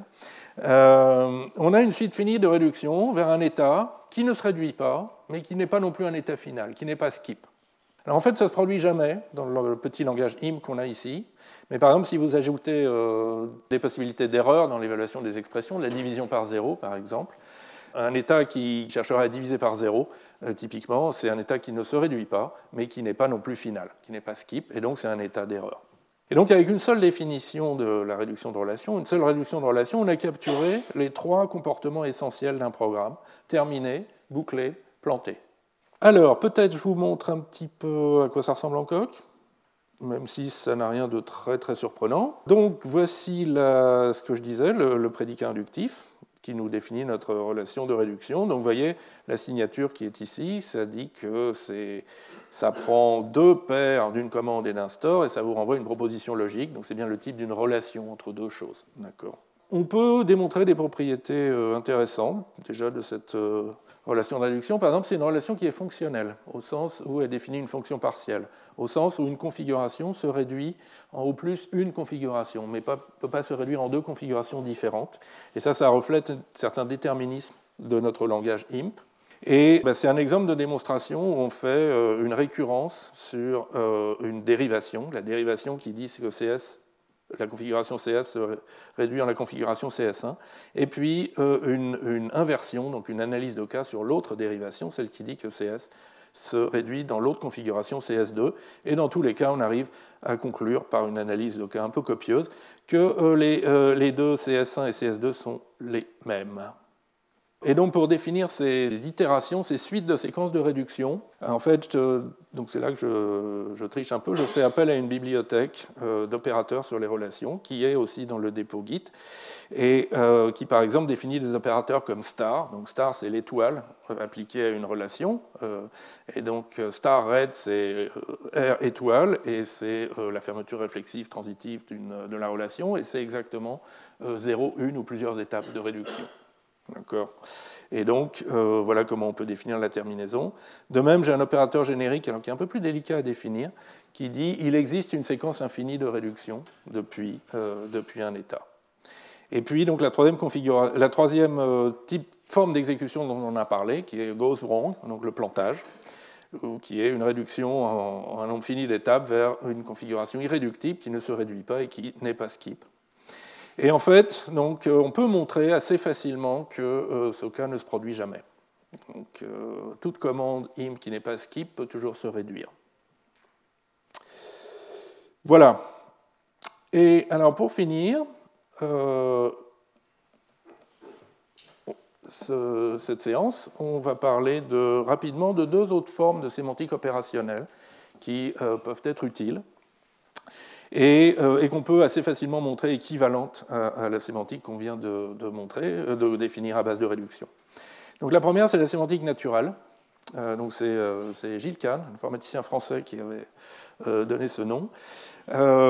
donc c'est un autre style de sémantique opérationnelle qui est un peu intermédiaire entre sémantique à réduction et puis fonction d'évaluation. Ça se voit aussi dans les noms anglais de, ces deux types de sémantique. Sémantique naturelle est parfois appelée big step sémantique, sémantique à grands pas, par opposition à la sémantique à réduction qui est small step. La réduction chaque étape de réduction, c'est un petit pas qui vous rapproche de l'arrêt du programme. Et le, big step essaye de faire un grand pas, un saut, depuis le programme initial jusqu'à son état final, sans expliciter ou en explicitant différemment les étapes intermédiaires. Euh, alors un moyen de construire une intuition pour la sémantique naturelle, c'est par exemple de regarder la forme des suites de réduction pour une séquence. Donc si vous avez C, point virgule, C', et que vous regardez la forme de. et, que ça termine, donc que ça finit par se réduire vers skip, ben, il n'y a, vraiment pas de choix. Euh, euh, la suite de réduction, elle est forcément de cette forme. D'abord, vous allez réduire dans C, la partie gauche. Donc C va se réduire en C1, puis en C2, etc., en faisant évoluer l'état, jusqu'à ce que C soit complètement euh, réduit, devienne skip. À ce moment-là, on se focalise sur C', et on le réduit complètement vers skip. Et donc, euh, si C, termine, si et seulement si, la commande C termine depuis S vers un état intermédiaire S2, et la commande C' termine depuis S2 sur l'état final S3. D'accord? Et l'idée de la sémantique naturelle, c'est de définir un prédicat euh, inductif qui dit exactement ce que je viens de dire. Donc C dans S euh, converge sur S'. Donc C démarré dans l'état initial S termine dans l'état final S'. Et on va le définir avec des règles d'inférence qui capturent cette structure des exécutions qui terminent. Par exemple, on va avoir une règle pour la séquence qui dit que C1 suivi de C2 démarré de S termine dans S', si et seulement si il existe un état intermédiaire S2 tel que C1 démarré dans S termine dans S2, C2 démarré dans S2 termine dans S'. Et des règles comme ça, on peut les écrire euh, pour toutes les constructions de IMP, c'est assez évident. Par exemple, skip, démarrer dans S, termine toujours dans S. L'affectation x de point égal a, termine, démarrer dans S, termine dans S où x est mis à jeu. If euh, dans S termine dans S', si euh, alors soit la branche then, soit la branche else termine dans S', suivant la valeur de vérité de la condition. La boucle while b d'où C termine immédiatement dans S si la condition B est fausse, et euh, elle termine dans S seconde si la condition est vraie. Une itération de la boucle termine dans S', et la boucle redémarrée dans S' termine dans S seconde. Et donc, vous pouvez construire comme ça des arbres de dérivation avec ces prédicats, qui, par exemple, dans le cas de la boucle, vous allez avoir euh, la, profondeur de la dérivation va être exactement le nombre de tours de boucle que vous faites avant de tomber sur le cas où la boucle s'arrête. D'accord euh, Mais euh, donc vous avez une structure qui est un peu plus riche que juste une séquence de réduction. Euh, par exemple, pour la séquence, qu'une suite de réduction, pardon, justement pour la séquence, vous avez deux sous-arbres qui vous décrivent séparément ce qui se passe pour C1 et ce qui se passe pour C2. Bon. Et du coup, bah, ce n'est pas difficile de montrer une équivalence avec la sémantique à réduction. Donc, de, manière générale, quand, un professeur vous dit voilà une sémantique, mais on va en utiliser une autre, il faut toujours se demander est-ce que c'est bien la même Est-ce qu'elles sont bien équivalentes Est-ce qu'on n'est pas en train de. Vous savez, ce, procédé bien connu pour démontrer un théorème qui consiste à changer les définitions euh, qui interviennent dans l'énoncé du théorème.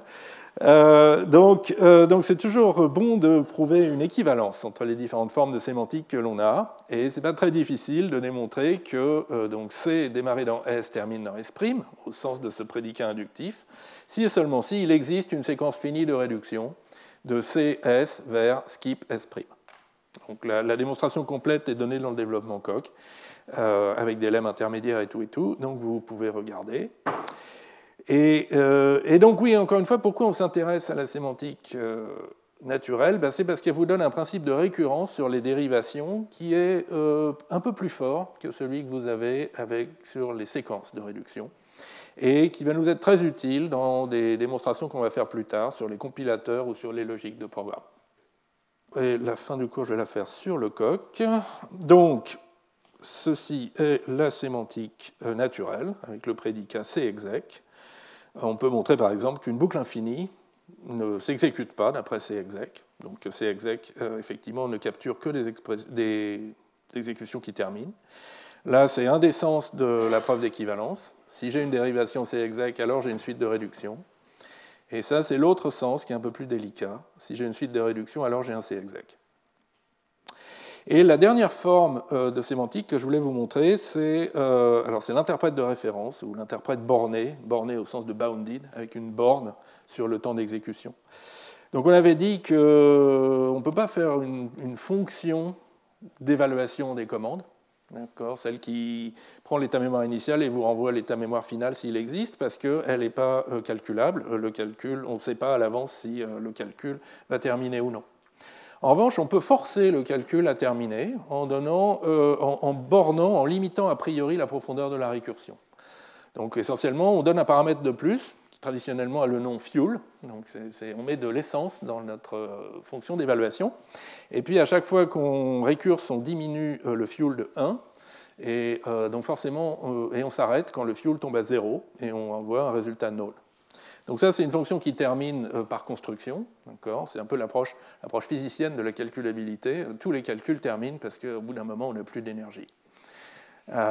donc, euh, alors bien sûr, quand on récurse, quand on s'appelle récursivement, il faut maintenant gérer les canaux. Si on est tombé à court de fuel en exécutant euh, C1 par exemple, eh bien, on tombe à court de fuel en exécutant la séquence C1-C2. Euh, donc du coup, c'est une fonction approchée. Si elle vous renvoie somme d'un store, vous êtes sûr que le calcul termine et que le store est l'état final.